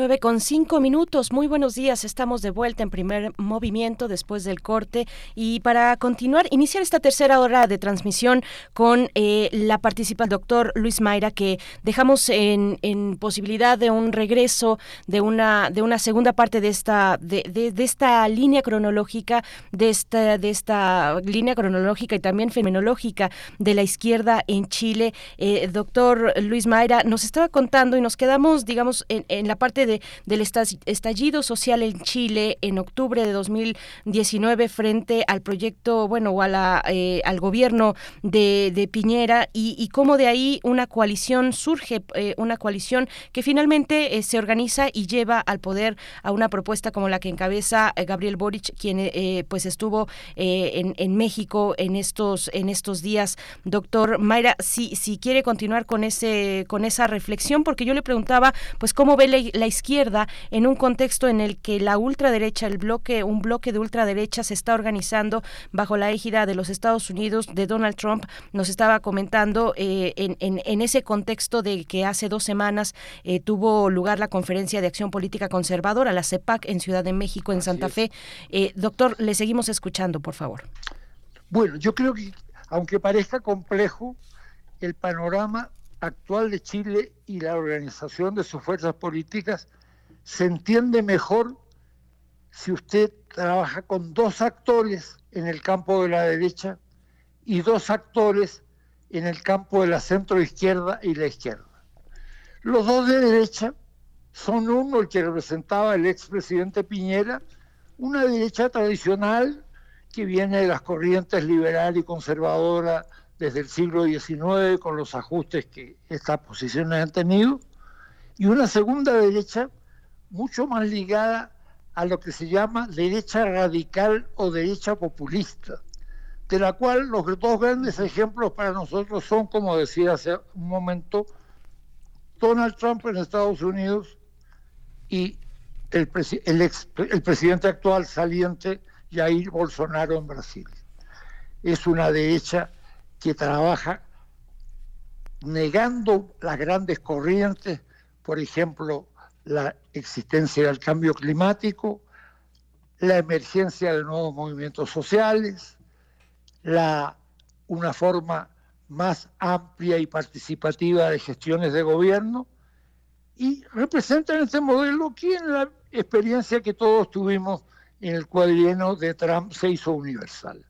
Y en el otro campo usted tiene una izquierda más ligada a las plataformas del pensamiento socialdemócrata, una izquierda eh, que acepta la formación del gobierno y la conducción de la política en base a procesos electorales y a competencia electoral, y una izquierda gestionalmente más joven y mucho más ligada a los nuevos movimientos sociales y a las plataformas de estos movimientos.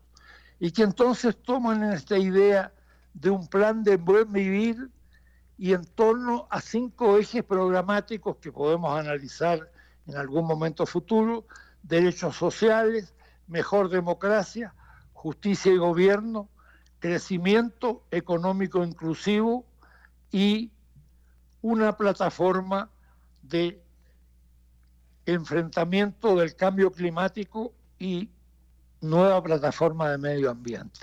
Con estos cinco principios muy claramente precisados y con muchos recursos asignados para garantizar sus avances, es que el, líder del Frente Amplio, teniendo el apoyo también de un partido comunista que ha hecho muchos ajustes y modificaciones para modernizarse, ganan la elección siendo segundos en la primera vuelta que la gana el candidato más próximo a la derecha radical, y entonces entre Boris y Kast se da la segunda vuelta y un amplio sector de la opinión pública independiente respalda la plataforma programática y la candidatura de Boris, quien se convierte en presidente de la República con esa coalición amplia y así está gobernando.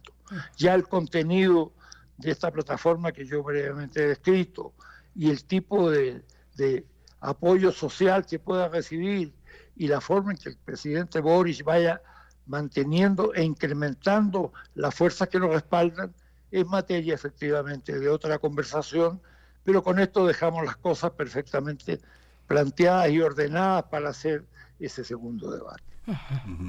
Doctor Mayra, y eh, cuando un presidente como Boris llega a México, en el que eh, el presidente López Obrador tiene una, una base ideológica que está en parte del siglo XX, Lázaro Cárdenas, pero también en el siglo XIX con la con la división entre la Iglesia y el Estado y el presidente Juárez como uno de los ejes de su ideología.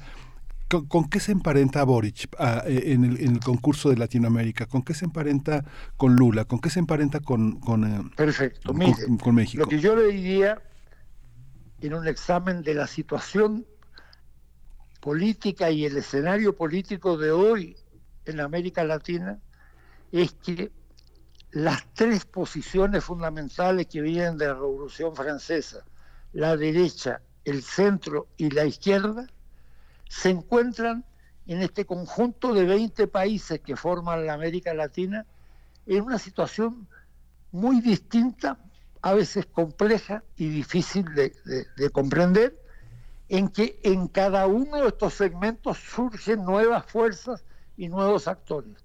Hay nuevos actores en la derecha, hay un nuevo centro, y Gabriel Boric en Chile y el Frente Amplio y su coalición de partidos representan también esta nueva izquierda que para poder gobernar está haciendo un trabajo de sumar dos coaliciones.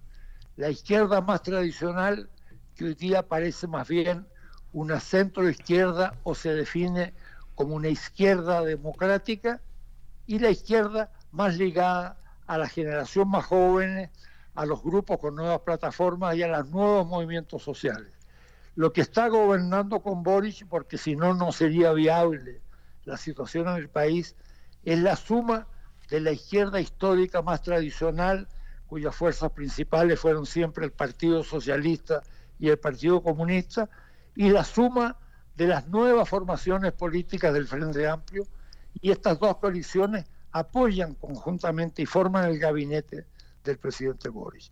Y la derecha también necesita sumar sus dos componentes, el más histórico y el más radical y más extremo, que se copia o, se inspira en medidas populistas como las que el expresidente Trump caracterizó en sus cuatro periodos de gestión, cuatro años de gestión entre el 2016 y el 2020 en la Casa Blanca. Ahí tiene usted una síntesis del ordenamiento de fuerzas, a mi juicio, en la mayoría de los países de América Latina.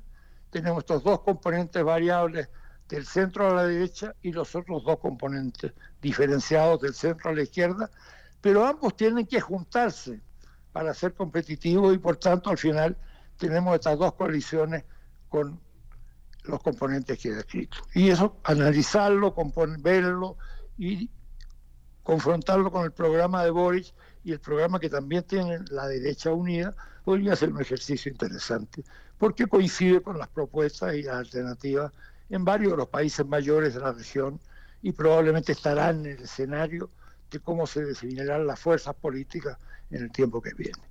Pues doctor, eh, doctor, no tenemos más que agradecerle este análisis, estos componentes que efectivamente hay que tener en consideración en el concierto latinoamericano, en cómo se está moviendo la izquierda, eh, bueno, desde una construcción histórica de la izquierda, por supuesto, para entender eh, los momentos actuales. Solamente antes de despedirle, doctor Luis Mayra, recordar, bueno, invitar a la audiencia porque este viernes 2 de diciembre a las 13.30 horas en el auditorio Leopoldo Sea del CIALC de la UNAM. Dará usted una conferencia magistral, una conferencia titulada La administración de Boric y su dilema constitucional. Esto es en el piso 3 de la Torre 2 de Humanidades en Ciudad Universitaria, el Auditorio Leopoldo Sea del CIALC a las 13.30 este próximo viernes. Pues doctor, no tenemos más que, más que agradecerle eh, y bueno, estaremos pendientes de, este, de esta conferencia el próximo, el próximo viernes, el viernes de esta semana, cuando ya sea diciembre.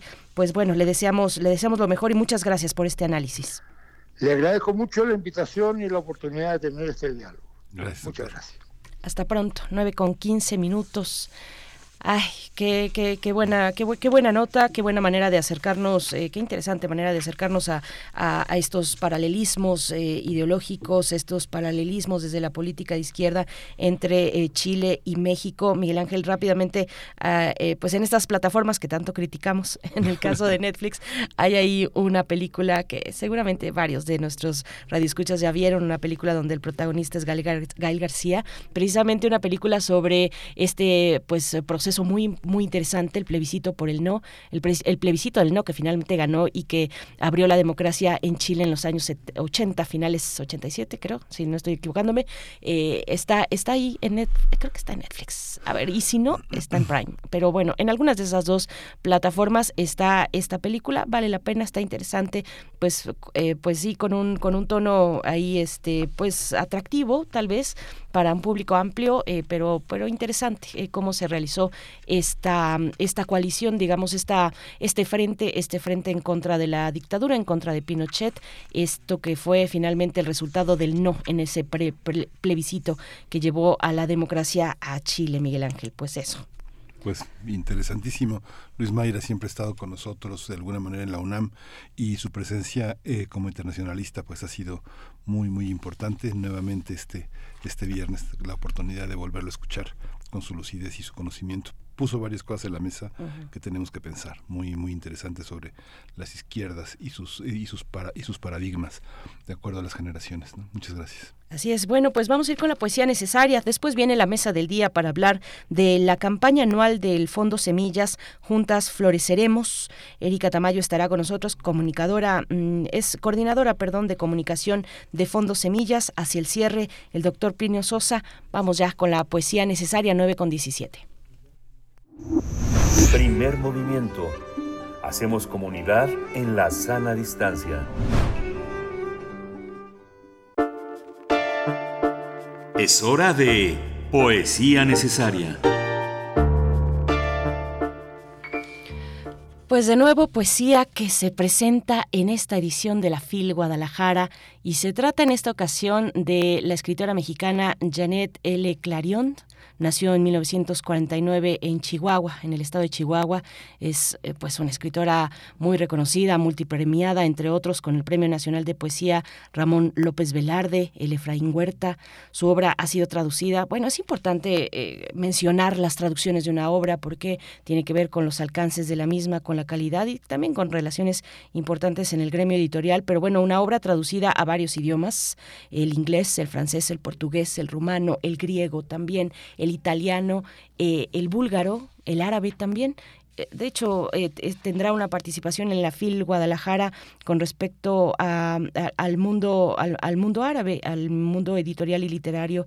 Eh, pero bueno, Clarion es licenciada en filosofía, maestra en metodología de la ciencia, maestra también en letras españolas. Su formación filosófica se asoma en varios de sus de sus poemas. además de escritora, es reconocida por su trabajo de traducción. Es nada más y nada menos que la traductora al español de la poeta Ann Carson. Clarion es editora también, fundadora de Vaso Roto Ediciones. Y bueno, se estará presentando, como he dicho, el próximo sábado 3 de diciembre junto al poeta Sirio Adonis en la conferencia magistral titulada Poesía en el mundo árabe, entre lo fijo y lo mudable. Ambos también estarán el domingo 4 en el Salón de Poesía.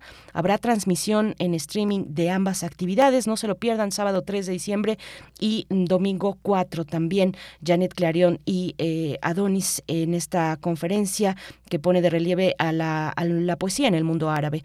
Vamos a, les voy a compartir este que es el sexto poema de la serie Abandono, de Janet L. Clarion. Vamos con Abandono 6.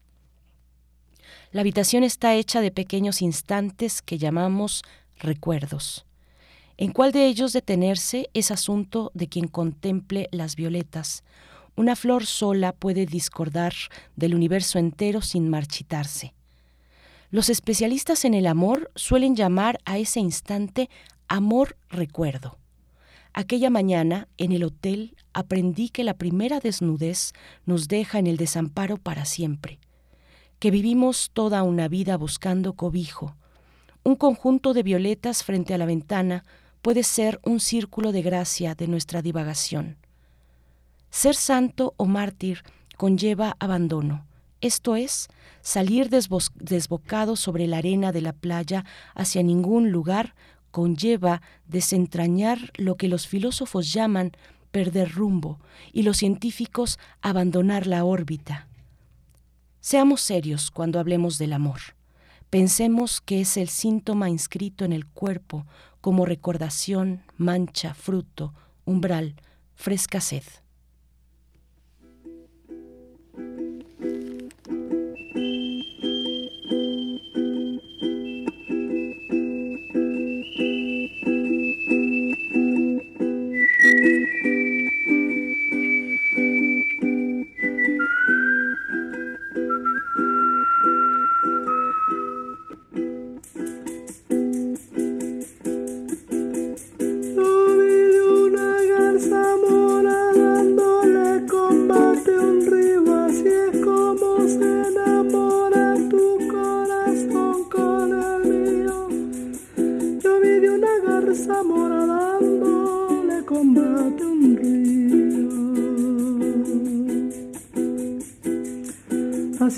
Se enamora. Así es como se enamora tu corazón con el mío. corazón con el mío.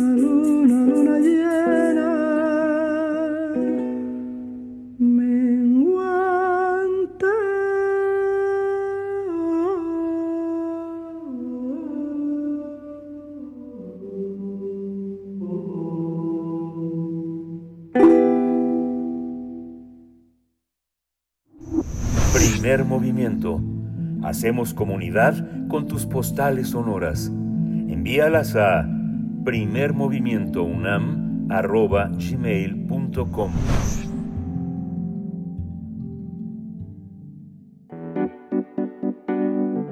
La mesa del día.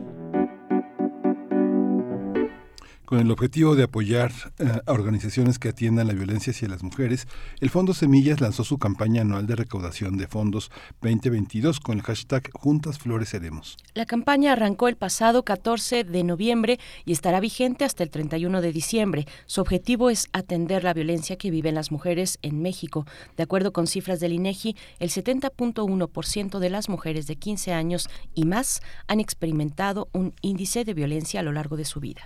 Los datos de la encuesta nacional sobre la dinámica de las relaciones en los hogares revela que la violencia psicológica presentó una mayor prevalencia con 51.6%, seguida de la violencia sexual con 49.7%. En tercer sitio se ubica la violencia física, con el 34.7%, y en cuarto lugar, la económica, patrimonial y o discriminación, con el 27.4%. Para este año, la meta de esta campaña es recaudar 450 mil pesos que serán destinados a colectivas que brindan apoyo psicoemocional, talleres para la autonomía económica, espacios para el empoderamiento de niñas y mujeres, así como herramientas para que estén más seguras en las calles, entre otras estrategias de acompañamiento. El Fondo Semillas es una organización feminista que desde hace 32 años moviliza recursos para organizaciones y colectivas de mujeres.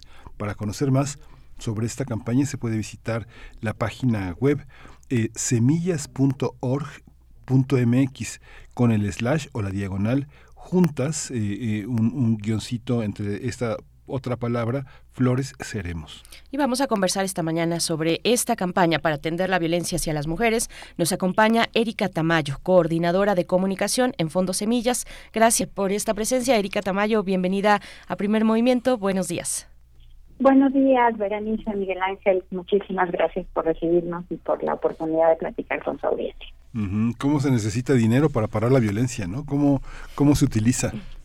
Mira, pues eh, les cuento, Miguel Ángel, que Fondos Semillas es una organización feminista que desde hace 32 años moviliza recursos de distintos tipos de donantes para brindarlos a organizaciones y colectivas de mujeres que trabajan por construir realidades más justas, libres y felices para las mujeres y para sus entornos en todo el país.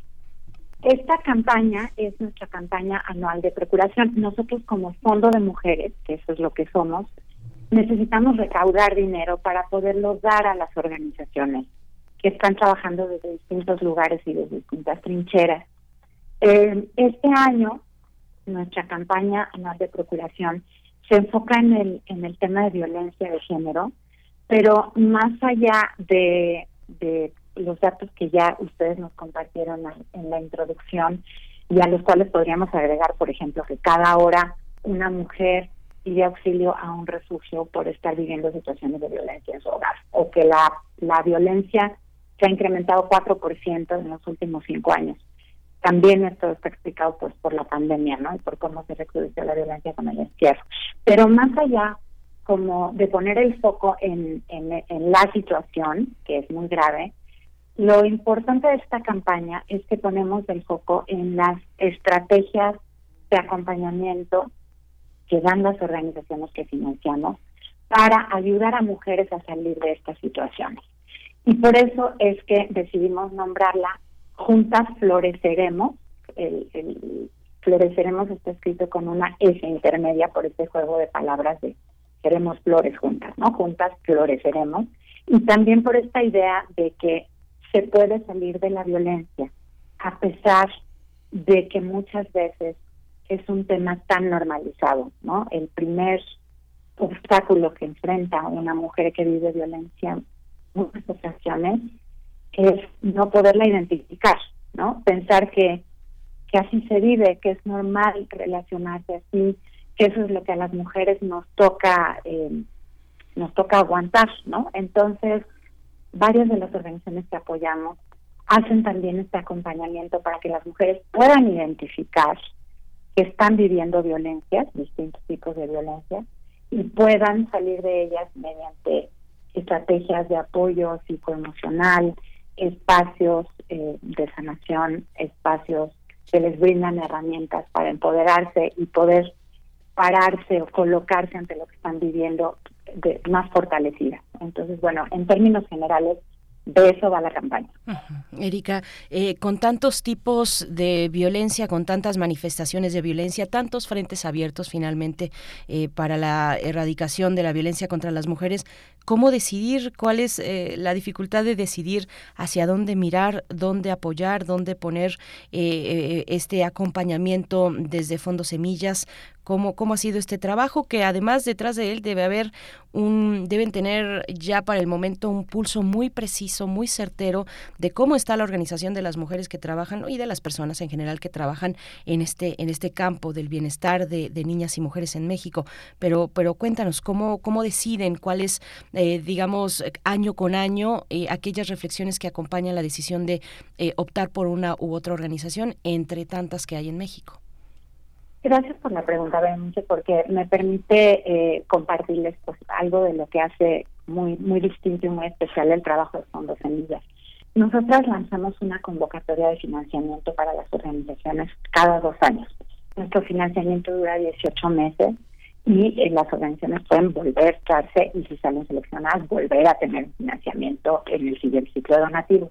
Lo interesante es que Fondos Semillas tiene un proceso de selección participativo eh, las organizaciones se registran en, un, en una base de datos, digamos, que lanza fondos semillas cuando se abre la convocatoria, eh, pero después son las propias organizaciones quienes votan entre sí por aquellas que deben recibir financiamiento.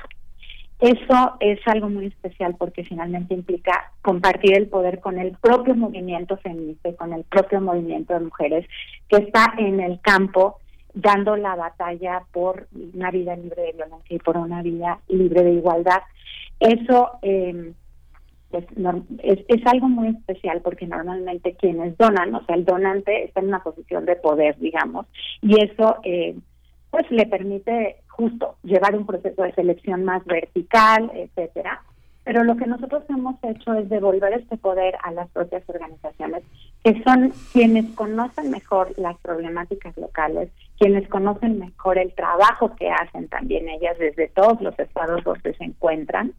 Y entonces, en este proceso de selección participativa, se hace por temas, ¿no? Entonces, porque Fondos Semillas apoya organizaciones en muchos temas. En este, en este En esta ocasión, la campaña está enfocada en organizaciones que trabajan violencia. Entonces, eh, se hace una votación participativa donde se comparten los, los proyectos, las propuestas de trabajo de todas las organizaciones que se registraron en el tema de violencia y entre ellas votan por alguna otra. El, único requisito es que no se puede votar por sí misma.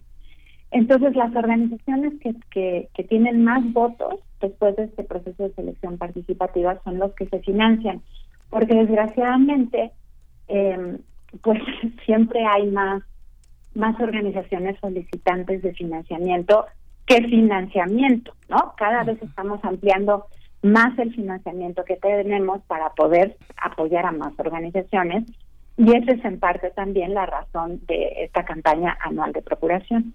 Esta campaña busca reunir 450 mil pesos que se van a eh, eh, que van a ir a complementar una base de financiamiento de otras bolsas de otros de otros orígenes que tiene ya fondos semillas para todo este tema de violencia. ¿Cómo, ¿Cómo responden a la, a la vinculación con otras organizaciones? ¿Quiénes son de manera transversal sus aliados más fuertes en este en esta en esta en esta campaña contra la violencia? ¿Con quiénes se suman? ¿Con quiénes están fortalecidas? Mira, Fondo Semillas eh, recibe financiamiento de muchas fundaciones internacionales. Eh, también tenemos alianzas con fundaciones empresariales en México, pero una de nuestras apuestas más importantes son las personas, son los donantes individuales, porque sabemos que en México hay muchas personas interesadas en contribuir a construir un país más justo para todas las personas. Y Fondo Semillas se, eh, se, se, ofrece o es una opción donde eh, no tenemos que ser activistas necesariamente para cambiar esta realidad, sino que podemos participar donando. Entonces, pues esos serían los, los tres tipos de aliados del lado de los donantes que tenemos, fundaciones eh, institucionales grandes, fundaciones empresariales en México y donantes individuales. ¿no? Nosotras creemos que eh, poner dinero en una causa como esta, que permite a Fondos Semillas sostener el activismo de todas estas organizaciones y colectivas y ampliarlo a más organizaciones que actualmente no financiamos, pues es como eh, la, la gran apuesta eh, a la cual invitamos a sumarse. Eh, Erika, pues es una apuesta importante eh, acudir, acercarse a, las personas, a la población en general. A veces no sabemos cómo ayudar cuando no estamos, no, nos hemos especializado en, un rubro como este, en la, en la defensa, en la protección de, las mujeres que padecen violencia, que atraviesan violencia en sus vidas, eh, pero, pero tenemos el deseo, el deseo de acercarnos hay, hay un trabajo eh, importante también que tenemos que hacer pues eh, como sociedad en, en, nuestro conjunto desde medios organizaciones en las familias universidades por supuesto para sensibilizar a nuestra propia sociedad sobre este lastre que venimos cargando que venimos arrastrando que es el de la violencia hacia las mujeres. Cómo es para ustedes ese trabajo cómo han construido ese trabajo de sensibilización donde han visto que está pues que están los tal, vez los, los espacios eh, de, de, mayor mm, de, mayor enganche para hacer para, para generar conciencia entre las personas porque escuchamos una y otra vez la cifra de entre 10 y 12 feminicidios diarios se cometen en este país escuchamos las cifras los porcentajes lo mismo que hemos presentado aquí eh, antes de, entrar a la conversación contigo las cifras del INEGI eh, y, y, y bueno y seguimos viendo una, una, una violencia que, que se concentró en la pandemia con ciertos aspectos y que vuelve ahora después eh, ya en los espacios públicos. Eh, cuéntanos un poco de ese trabajo de sensibilización, Erika, que, que realizan desde Fondo Semillas. Gracias, Berenice. Sí, pues mira, este trabajo es parte de lo que cae realmente en el área que, que yo con mucho honor eh, coordino, eh, bueno, que me siento muy honrada de coordinar, que es el área de comunicación de Fondo Semillas. Nosotros hacemos campañas todo el tiempo en las redes sociales de Fondos Semillas. Nos pueden encontrar en Facebook, en Instagram, en Twitter y ahora ya recientemente en TikTok como Fondos Semillas. También tenemos nuestro canal de YouTube. Y lo que hacemos justamente es tratar de sensibilizar respecto, en este caso, a la violencia, pueden encontrar eh, unos videitos muy lindos y un material muy lindo en todas las redes. Si ponen el hashtag Juntas Floreceremos con ese, les van a salir muy fácilmente. Eh, sobre el trabajo que hacen las organizaciones que financiamos y más allá de esta campaña, sobre los temas eh, de la agenda feminista, los temas que tienen que ver con alcanzar la igualdad o acercarnos a una, a una igualdad de derechos y oportunidades, los temas que tienen que ver con derechos sexuales y reproductivos, con el acceso a la interrupción legal del embarazo en todo el país, no solo en algunos estados, con eh, el acceso, por ejemplo, a, la identidad de personas trans y de personas no binarias, a la identidad eh, autopercibida, con eh, la posibilidad de que las mujeres ganen lo mismo, o la, con la necesidad de que las mujeres ganen lo mismo que los hombres por el mismo trabajo, y esta brecha, por ejemplo, salarial que alcanza hasta 30% en algunas ocasiones, se vaya reduciendo.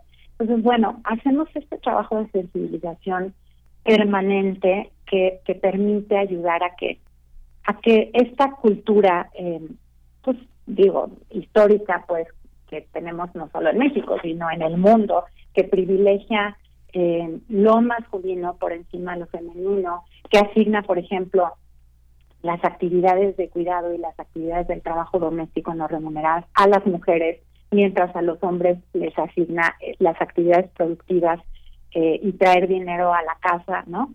Y toda esta cultura que tiene que, conlleva todo esto que ya sabemos, pueda poco a poco ir cambiando, porque esa es finalmente la clave de que el panorama de fondo se vaya transformando hacia un país con más justicia y con más igualdad, que desde lo cultural, desde lo social, podamos mirar a las personas como sujetas de todos los derechos, independientemente de con qué eh, órganos sexuales nacieron, ¿no? Fíjate que, bueno, yo quería hacer una pregunta eh, ya hacia, el final de esta conversación, pero me parece interesante. ¿Cómo, cómo evalúan ustedes la violencia de, de los hijos hacia sus madres? ¿Ha, variado? Digamos que ha variado el, el acercamiento de este fenómeno eh, del pasado a hoy. pienso que pues pienso que cada vez hay más campañas de educación y cada vez entendemos más lo que sucede y cada vez somos menos espejo de un sistema tan patriarcal y tan violento. ¿O me equivoco? ¿Me equivoco? ¿La violencia es muy intensa de hijos hacia, hacia madres? Pues mira, Miguel, yo quiero pensar que esto realmente está cambiando. Nosotras tenemos muchísima esperanza en las nuevas generaciones. Yo tengo hijos de, los, en sus 20 y, puedo ver cómo en, en, sus entornos esto ya no está tan naturalizado, ¿no? Ya se cuestiona. Eh, yo confío en que esto va a ir cambiando. Yo creo que también esas generaciones nuevas nos están enseñando cosas a las generaciones de antes, ¿no? Yo he escuchado, por ejemplo, a, a personas pues, en sus cuarentas que están diciendo, que están compartiendo todo lo que están aprendiendo de sus hijas e hijos. Entonces yo creo que toda la labor que se ha hecho eh, a lo largo de las últimas décadas, todo lo que el feminismo, los movimientos feministas han puesto en la mesa, poco a poco va permeando en la sociedad. Los cambios sociales son lentos, no son rápidos, pero confiamos en que se están dando, los estamos viendo. Hemos visto, por ejemplo, en, en otros temas que en México ya el matrimonio igualitario es legal en todos los estados, ¿no? Eso es un logro que tomó un montón de tiempo, pero que finalmente ya es una realidad. También hemos visto, por ejemplo, que ya hay 11 estados donde una mujer puede interrumpir un embarazo legalmente sin poner en riesgo su vida. Entonces, todo eso finalmente son cambios que se han ido empujando desde hace décadas. Y confío en que estamos evolucionando hacia un lugar mejor. Eso es lo que hace Fondos Semillas, finalmente. Esa es la apuesta de Fondos Semillas, sostener la vida desde la justicia, desde la igualdad, pero también desde la alegría. Y por eso, bueno, compartimos esta campaña, invitamos a la gente a sumarse, invitamos a hacer algo concreto. Acaba de pasar el día eh, de, la eliminación de la violencia hacia las mujeres el 25 de noviembre. Donar a Fondos Semillas también es una forma de tomar acción concreta, de, de, de hacer algo práctico que va a tener como efecto, como impacto, cambiar la vida de mujeres. Pues muchas gracias, Erika Tamayo. Por último, brevemente tenemos eh, un minuto para que nos eh, comentes, que nos digas eh, cómo le hacemos, cómo le hacemos para donar, cómo participamos. Los donativos son deducibles de impuestos. Danos las coordenadas para que para que podamos lograrlo, llegar ahí a ese espacio y, donar para Fondos Semillas.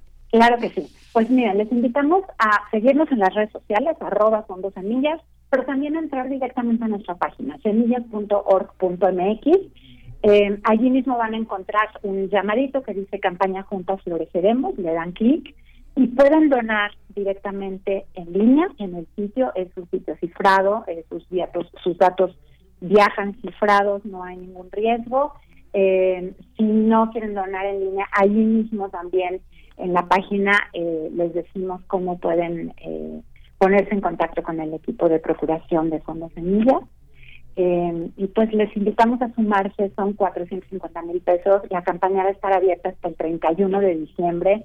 Cada donativo cuenta, no hay donativo pequeño cuando se suma a otros y, y sobre todo también pues nos da la satisfacción de estar sumando eh, para una causa justa y para construir un país mejor.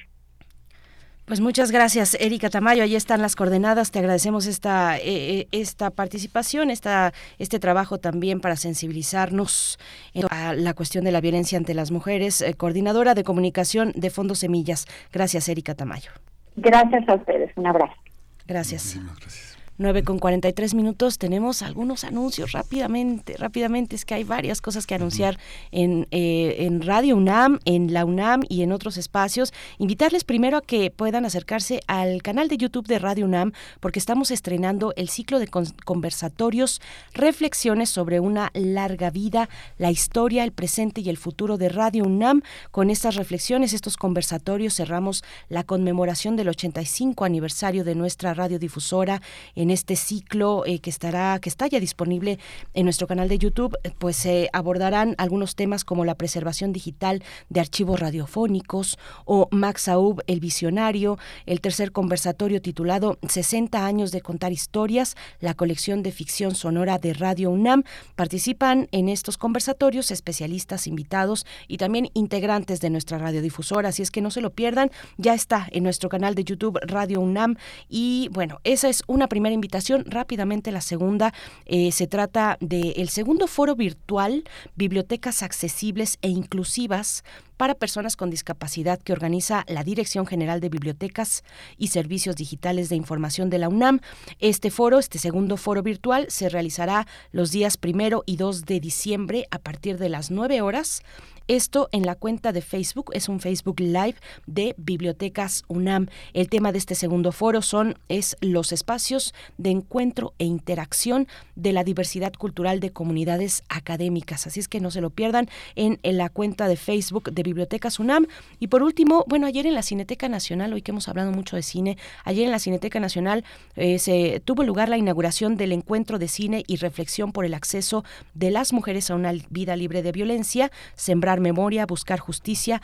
Esto, se, bueno, este evento, este encuentro se inauguró con la proyección de la película Batallas íntimas. En este encuentro, bueno, este encuentro lo organiza la Fiscalía General de Justicia de la Ciudad de México y participa la UNAM eh, con una de sus sedes. En una de las sedes eh, ya está la, vamos a poner en unos momentos el calendario de estas proyecciones de documentales, de, de películas, cortometrajes. Uno de ellos tendrá lugar el día de hoy a las 16 6.30 horas en la sala José Revueltas del Centro Cultural Universitario. Se trata de uno de son dos dos eh, dos capítulos del cortometraje o de la serie titulada La culpa no es mía. Sala José Revuelta Centro Cultural Universitario esta tarde 16:30 horas en la UNAM. Y bueno otras proyecciones también que estaremos compartiendo en, eh, en nuestras redes sociales. Gracias a Tamara Quirós por por eh, dar esa posibilidad. Y nos vamos a ir en este momento ya con música nos vamos a ir con música, Miguel Ángel, sí. ¿Qué es lo que vamos, vamos a escuchar? Vamos a escuchar de Vivir Quintana y Mar Advertencia Lírica, Árboles bajo el mar.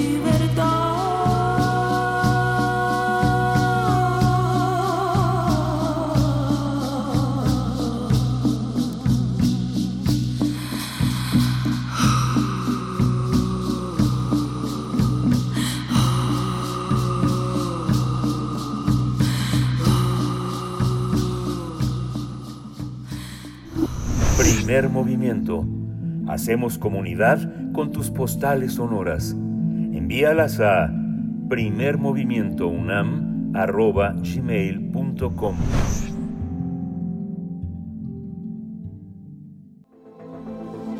El crisol de la química. Óxido nitroso y el fin de la poesía. Eh, qué título el de esta mañana con el doctor Plinio Sosa, académico de la Facultad de Química, divulgador científico. Pues eh, yo creo que cuando llegue el fin de la poesía será el fin de la humanidad también, y si no, ¿qué caso tiene vivir esta vida? Doctor Plinio Sosa, ¿cómo estás? Claro que sí, buen día, Bere. Miguel Ángel, buenos días. Hola, doctor, buenos días. El óxido nitroso es un gas incoloro, no inflamable, tiene un olor y un sabor ligeramente dulces. A temperatura ambiente es una sustancia sumamente estable, que casi no reacciona con nada. A temperaturas elevadas, el óxido nitroso es un oxidante tan poderoso como el propio oxígeno. Las moléculas del óxido nitroso son unas de las más simples. Consisten únicamente en dos nitrógenos y un oxígeno. Por eso su fórmula es precisamente N2O, ¿no? N2O. El óxido nitroso tiene cuatro usos principales, como comburente, como propulsor de aerosoles, como analgésico y anestésico, y para fines recreativos. Probablemente la combustión es la reacción química más conocida, una de las pocas que se puede apreciar a simple vista. Es cuando algo se quema. En realidad la combustión es una reacción de óxido-reducción, en la que la sustancia oxidante siempre es el oxígeno. En el lenguaje cerrado del tema de la combustión, al oxidante se le llama comburente y al reductor combustible. Bueno, el óxido nitroso, por ser un poderoso oxidante, puede actuar como comburente, es decir, desempeñar el mismo papel que el oxígeno en las reacciones de combustión. Por eso, una de sus principales aplicaciones es en motores de gran potencia, como los que se requieren en los coches de carrera y en los cohetes, por ejemplo. El óxido nitroso prácticamente no es tóxico y es muy fácil de almacenar, por eso puede usarse muy bien para este fin. No actúa directamente en los motores, ¿eh? sino que al descomponerse, ¿sí? en las altas temperaturas, libera oxígeno, o sea, funciona como un proveedor de oxígeno. Al haber una mayor cantidad de oxígeno disponible, se aprovecha una mayor cantidad de combustible, lo que genera una mayor potencia. Ahora, como propulsor de aerosoles. En la industria alimentaria se usa como propulsor principalmente en botes de crema batida y en aerosoles para cocinar. El óxido nitroso, adentro del envase, viene disuelto en la crema. Al accionar el dispositivo propulsor y salir la crema de la lata, se libera el, N2O, porque es un gas, dando lugar a la formación de la espuma. Como analgésico y anestésico tiene su historia. ¿Sí? El óxido nitroso fue obtenido por primera vez en 1772, siglo XVIII, por el químico inglés Joseph Priestley. Más tarde, en 1794, el ingeniero escocés James Watt inventó una máquina para producir nuevas sustancias gaseosas. Los gases que había en la cuestión natural eran muy pocos. Entonces eh, se, aprendió a, obtener nuevas sustancias gaseosas y además también fabricó un aparato de respiración para inhalar estos gases. En 1798, luego, luego, cuatro años después, el médico inglés Thomas Meadows fundó una institución de medicina neumática, en la que se llevaba a cabo un nuevo tipo de tratamientos para curar enfermedades consistente en la inhalación de esos nuevos gases obtenidos mediante la máquina de Watt. Bueno, eh, por apenas 19 años, entraría a trabajar a esa institución, a la de medicina neumática, como encargado del laboratorio, el que sería uno de los más grandes químicos de la historia, Humphrey Davy. Humphrey Davy. Él descubrió, entre otras cosas que hizo en esa época, las propiedades analgésicas del óxido nitroso. A pesar de ello, no inmediatamente, sino hasta 1844 fue que se empezó a utilizar por primera vez como anestésico y fue en una extracción dental. Sin embargo, el óxido nitroso, a pesar de las expectativas, resultó no ser lo suficientemente fuerte como para usarlo en cirugías mayores. Entonces quedó más bien en, en el ámbito de lo este de lo dental, ¿no? de la odontología. En la actualidad se utiliza, se sigue utilizando para aliviar el dolor asociado al parto, la cirugía oral y el síndrome coronario agudo, ¿no? Muchas veces, este, junto con otros analgésicos más fuertes, el primero que empieza es el óxido nitroso y después eh, se van administrando los demás. Y luego, por fin, para fines recreativos. Durante sus investigaciones, Humphrey Davy experimentó en él mismo los efectos del óxido nitroso. Imagínense, sin saber si era venenoso o tóxico, lo, este, él experimentó en sí mismo. Y quedó asombrado de que la inhalación de este gas lo hacía reír. Entonces le puso el apodo de gas hilarante. No se conoce el óxido nitroso como gas hilarante. Y desde entonces también se usa con fines recreativos, ¿no? hay gente que va a inhalar óxido nitroso para sentir eh, este asunto de la risa. Pero es curioso que la risa se pueda provocar con una sustancia química. En fin, una última reflexión. Más allá de sus aplicaciones, el óxido nitroso ha sido importante para la ciencia, para la medicina y para nuestro corazón por tres razones. Una máquina para producir sustancias gaseosas, el uso de sustancias gaseosas para curar enfermedades y el primer indicio de que nuestros sentimientos y emociones pudieran no ser otra cosa más que el inquietante y perturbador resultado de unas frías y vulgares reacciones químicas. Ay, doctor Plinio Sosa, bueno, qué, qué interesante y hasta filosófico en esta mañana. ¿Se puede provocar la risa con una sustancia química? Pues sí se puede. La risa también se contagia. Además, no es que necesariamente algo nos provoque eh, la risa, sino que podemos eh, imitarla, digamos, en un, en una, en una colectividad. Eh, se contagia la risa. Pues gracias, doctor Plinio Sosa, el óxido nitroso, nitroso, qué, qué interesante esta, esta visión que nos compartes, querido Plinio Sosa. Pues nos encontramos en ocho días contigo. Nos encontramos en ocho días. Saludos. Saludos. Hay una, hay una actividad muy interesante porque el gas, eh, el óxido nitroso produce un espasmo particular que produce la risa, que ninguna otra cosa produce, ¿no? hay un espasmo, una contracción alveolar y bronquial que, es particular a la risa. Por eso que a veces quien se ríe mucho y tiene algún problema respiratorio tose muchísimo, porque se compromete esa, esa, esa, Fíjate que... Eh, gracias, doctor Gracias, doctor. Sí, hasta luego. Hasta luego. Eh, Guadalupe eh, Alonso Coratela, la directora de la Casa Universitaria del Libro, invita a toda la comunidad universitaria, quienes nos escuchan, a nuestros radioescuchas, a una reunión de amigos que es Marta y Mico. Un, eh, son una, una, extraordinaria voz de Marta Boldú y José María Mico en la guitarra y en la composición. Él es uno de los. él es un guitarrista extraordinario, pero viven en Madrid pero él es el traductor de la Divina Comedia de Dante Mm. y es un gongorista muy avesado. Pero bueno, van a estar en la Casa Universitaria del Libro hoy, en una única función. Pasaron por México y eh, quieren reunir a los amigos y bueno, yo creo que van a estar alrededor de una hora, una hora y media tocando y cantando. Va a ser una experiencia muy, muy interesante en la Casa Universitaria del Libro allá en la calle de Puebla y Jalapa, que es un espacio pues muy bello y pues, pues muy acogedor para escuchar la, la guitarra y la voz. ¿A qué hora? A las 7 de la noche hay que estar ahí, hay que Antes, estar ahí a las bien. 7 de la noche, un poquito antes. La entrada es libre, la entrada es libre, así que este es una oportunidad para escuchar a dos, a dos, a dos españoles del mundo tocar y cantar. Uy, suena, suena muy bien esta recomendación.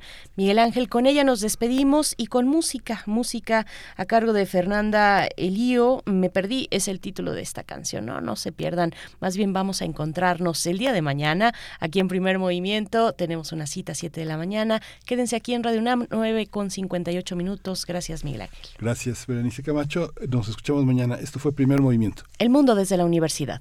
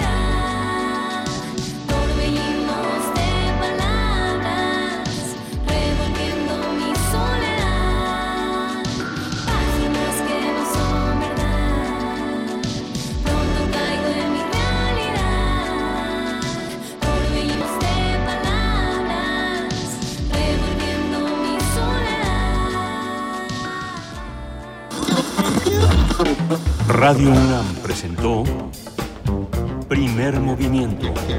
El mundo desde la universidad. Con Berenice Camacho y Miguel Ángel Gemain en la conducción. Rodrigo Aguilar y Violeta Berber, producción. Antonio Quijano y Patricia Zavala, noticias. Miriam Trejo, coordinación de invitados. Tamara Quirós, redes sociales. Arturo González, operación técnica. Locución, Teta Uribe y Juan Staca. Quédate en sintonía con Radio UNAM. Experiencia sonora.